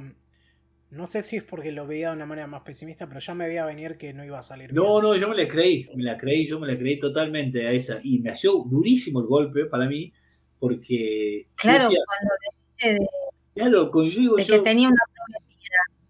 Y tenía una doble vida, y dice, no, yo ya tengo novia, no sé qué. Y yo decía. Y ahí digo, pobre Mina, porque encima se habían besado. La mina, Emma, en el, en el tiempo que ellos charlan, la mina ya se había liberado ya lo se le rompe el unicornio y ya, no, le importaba nada. Esto dice, no, se me el unicornio, no importa. Dice, ya estoy con vos acá. Eh, o sea, no me importa nada el unicornio que se va. Claro, porque eh, ese lo único que tenía era lo, eh, el zoológico de cristal ese, el único que tenía ella, ¿entendés? O sea, y, pero cuando tiene la posibilidad de tenerlo a Jim, ya no le importa nada. Ya el, zoológico de cristal pasó a ser secundario, o sea. Y yo decía, bueno, acá eh, se quedan ellos dos solos y, Tom se va a poder ir. Termina así de desgarrador como termina, porque el mago se va. Sí. Y, o sea, encima creo que lo más desgarrador es cuando él al final vuelve y dice, yo nunca más supe nada de mi madre y de mi hermana. No sé ni, qué, le habrá, no sé ni qué le habrá pasado. Exacto, tremendo. y es duro para él. Yo digo, es un personaje encima, que encima, encima, cortado la luz, ¿no? Encima habían cortado la luz.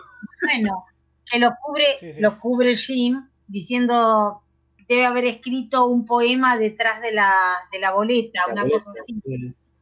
Este, el tema del final me pareció totalmente desgarrador porque aún, aún él yéndose y decidiendo elegir una vida de aventuras, siempre queda prendado a su hermana, Fíjate que el comentario, más allá de que no va a saber qué le pasa, el último pensamiento lo tiene para su hermana. Este, es tremendamente duro. La imagen esa que se abrazan la madre y la hija y lo ves a él por otro lado, que es lo que él cree que pudo haber pasado, este, es tremenda, es de, una familia fracturada y de fracturada mal. En esa una mina que que encima la desilusionan al último segundo. Que si se había liberado para tratar de ser una persona normal, ya vuelve vuelve toda esa relación simbiótica con su madre, porque había toda una simbiosis, creo, había una, todo un tema de, de, los tres, los dos hermanos y esa madre. Sería por el abandono que hizo el padre al principio y que desapareció y nunca más volvió. Pero en definitiva, el, yo digo, el personaje de Jim, que es el amigo de Tom, que es el que aparece en escena, es el que viene a romper toda esa estructura familiar que había en toda la primera parte de la historia. Se rompe eso y yo creo que la única manera de destruir todo es que las cosas pasen de esa forma.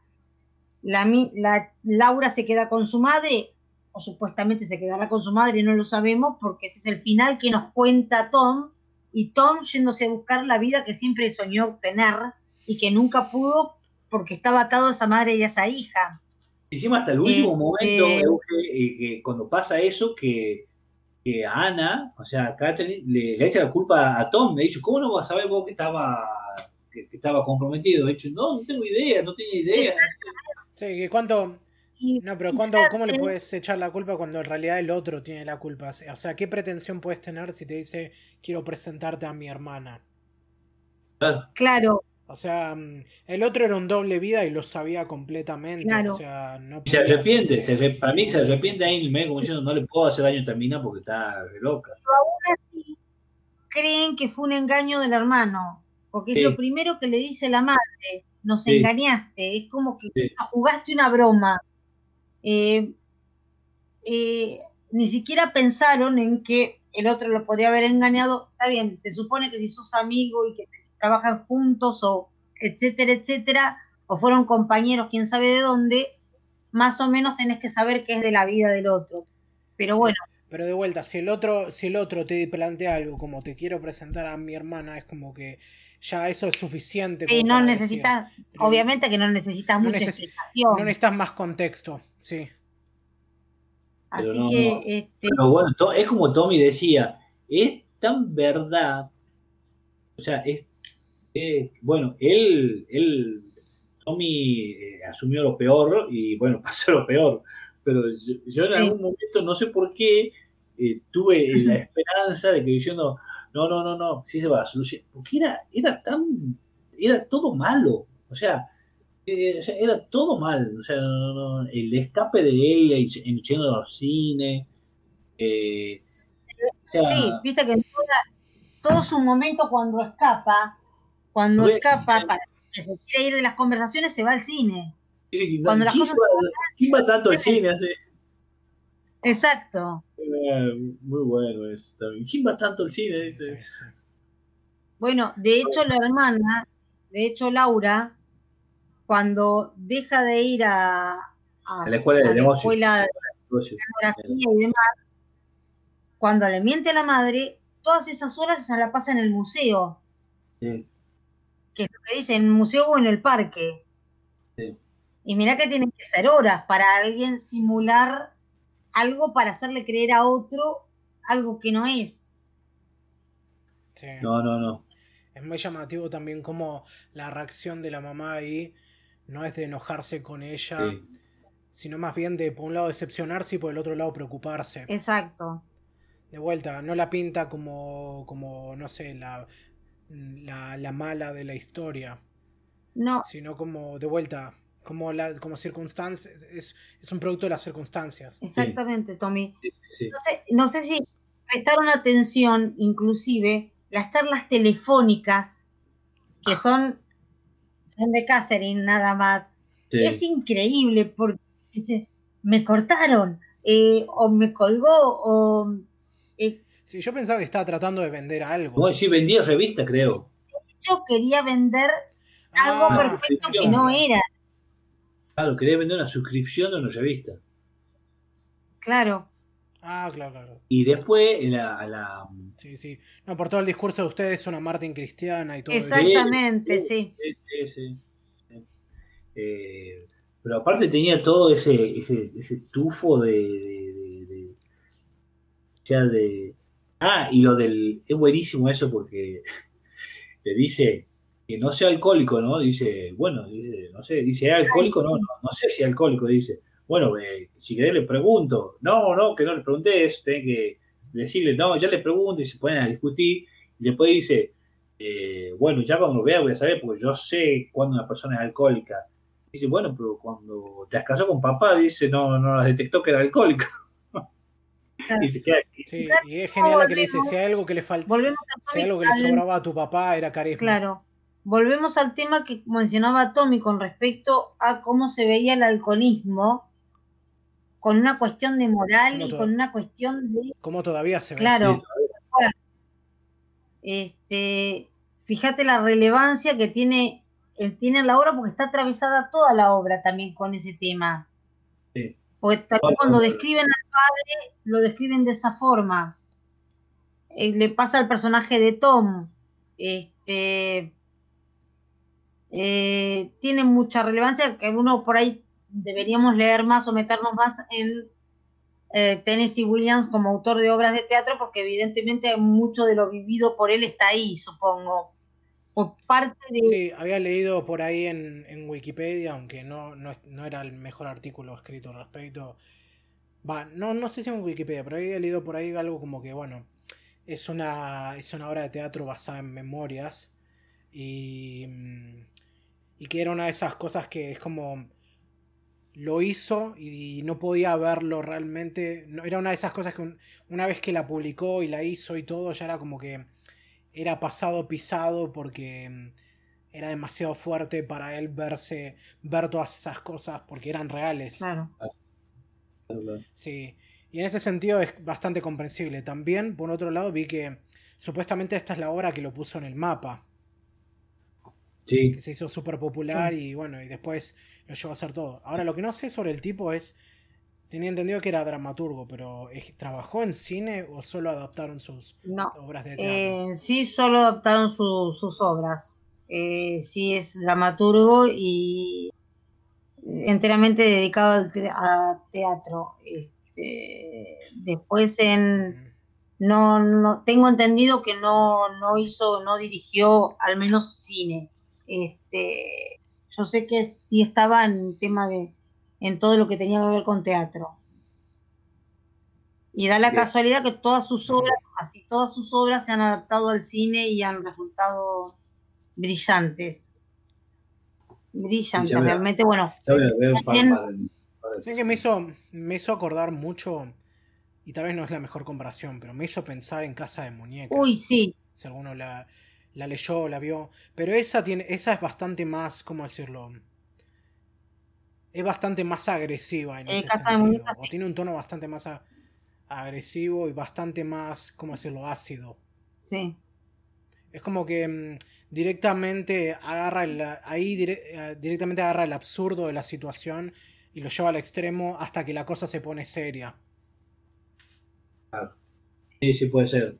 No, no me acuerdo tanto de la no me acuerdo tanto de esa obra como para decir, pero. Sí, yo hace mucho. Me recordó mucho al tono. Bueno, no, el tono.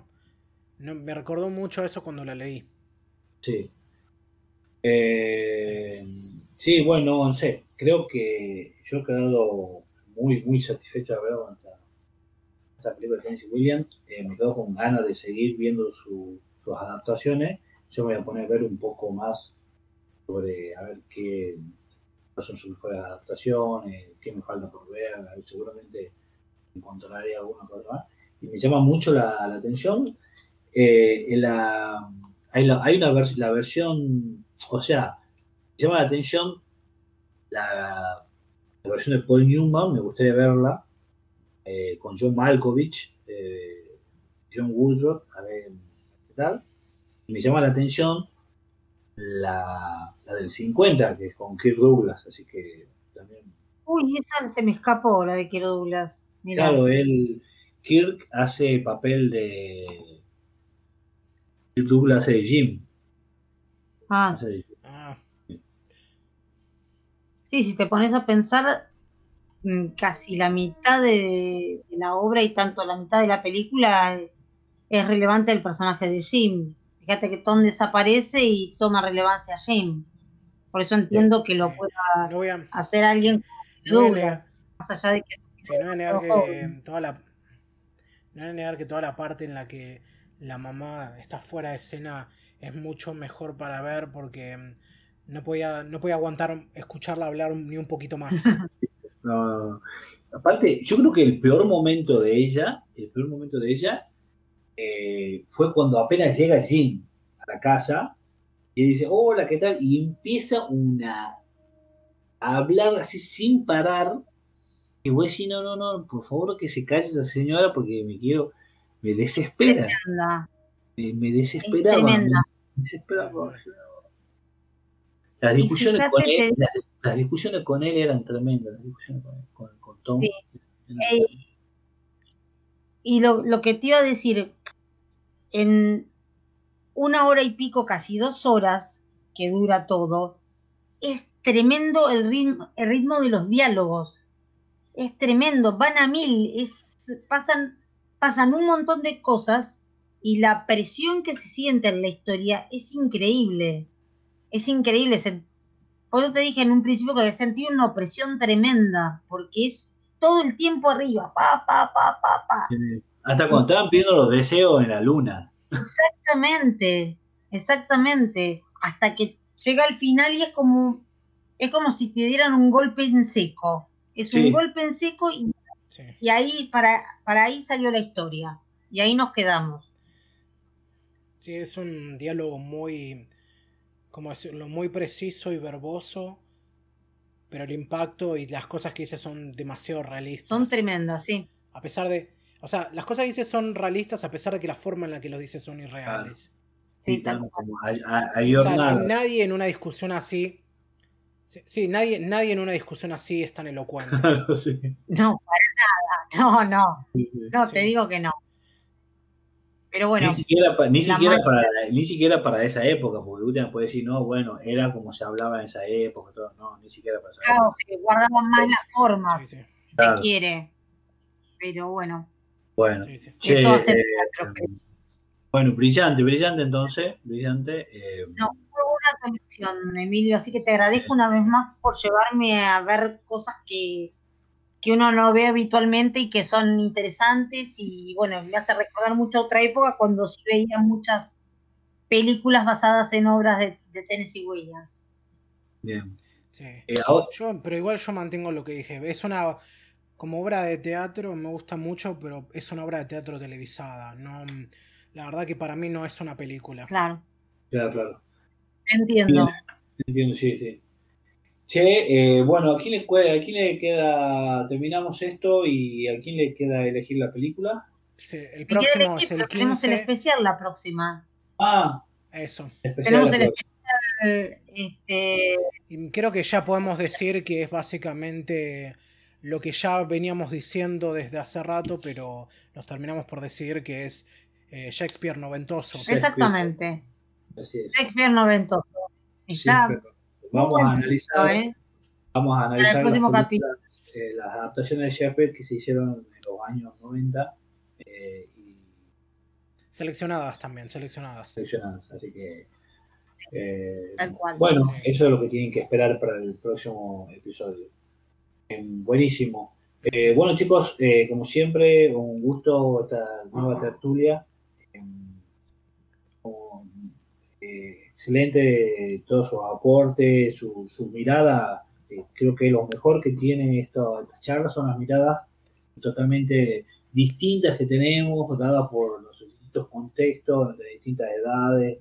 Eh, y creo que eso es lo que hace tan bueno las charlas de sobre cine con ustedes, eso. Así que me agradezco una vez más. Y bueno, Euge. Eh, como siempre. Gracias. Hasta la próxima y Tommy, eh, un saludo también, muchas gracias por todas tus apreciaciones y tus cosas. Eh, bueno, nos vemos y dentro de 15 días con el especial de Shakespeare. Chao, chao. Chao, chao. Bye.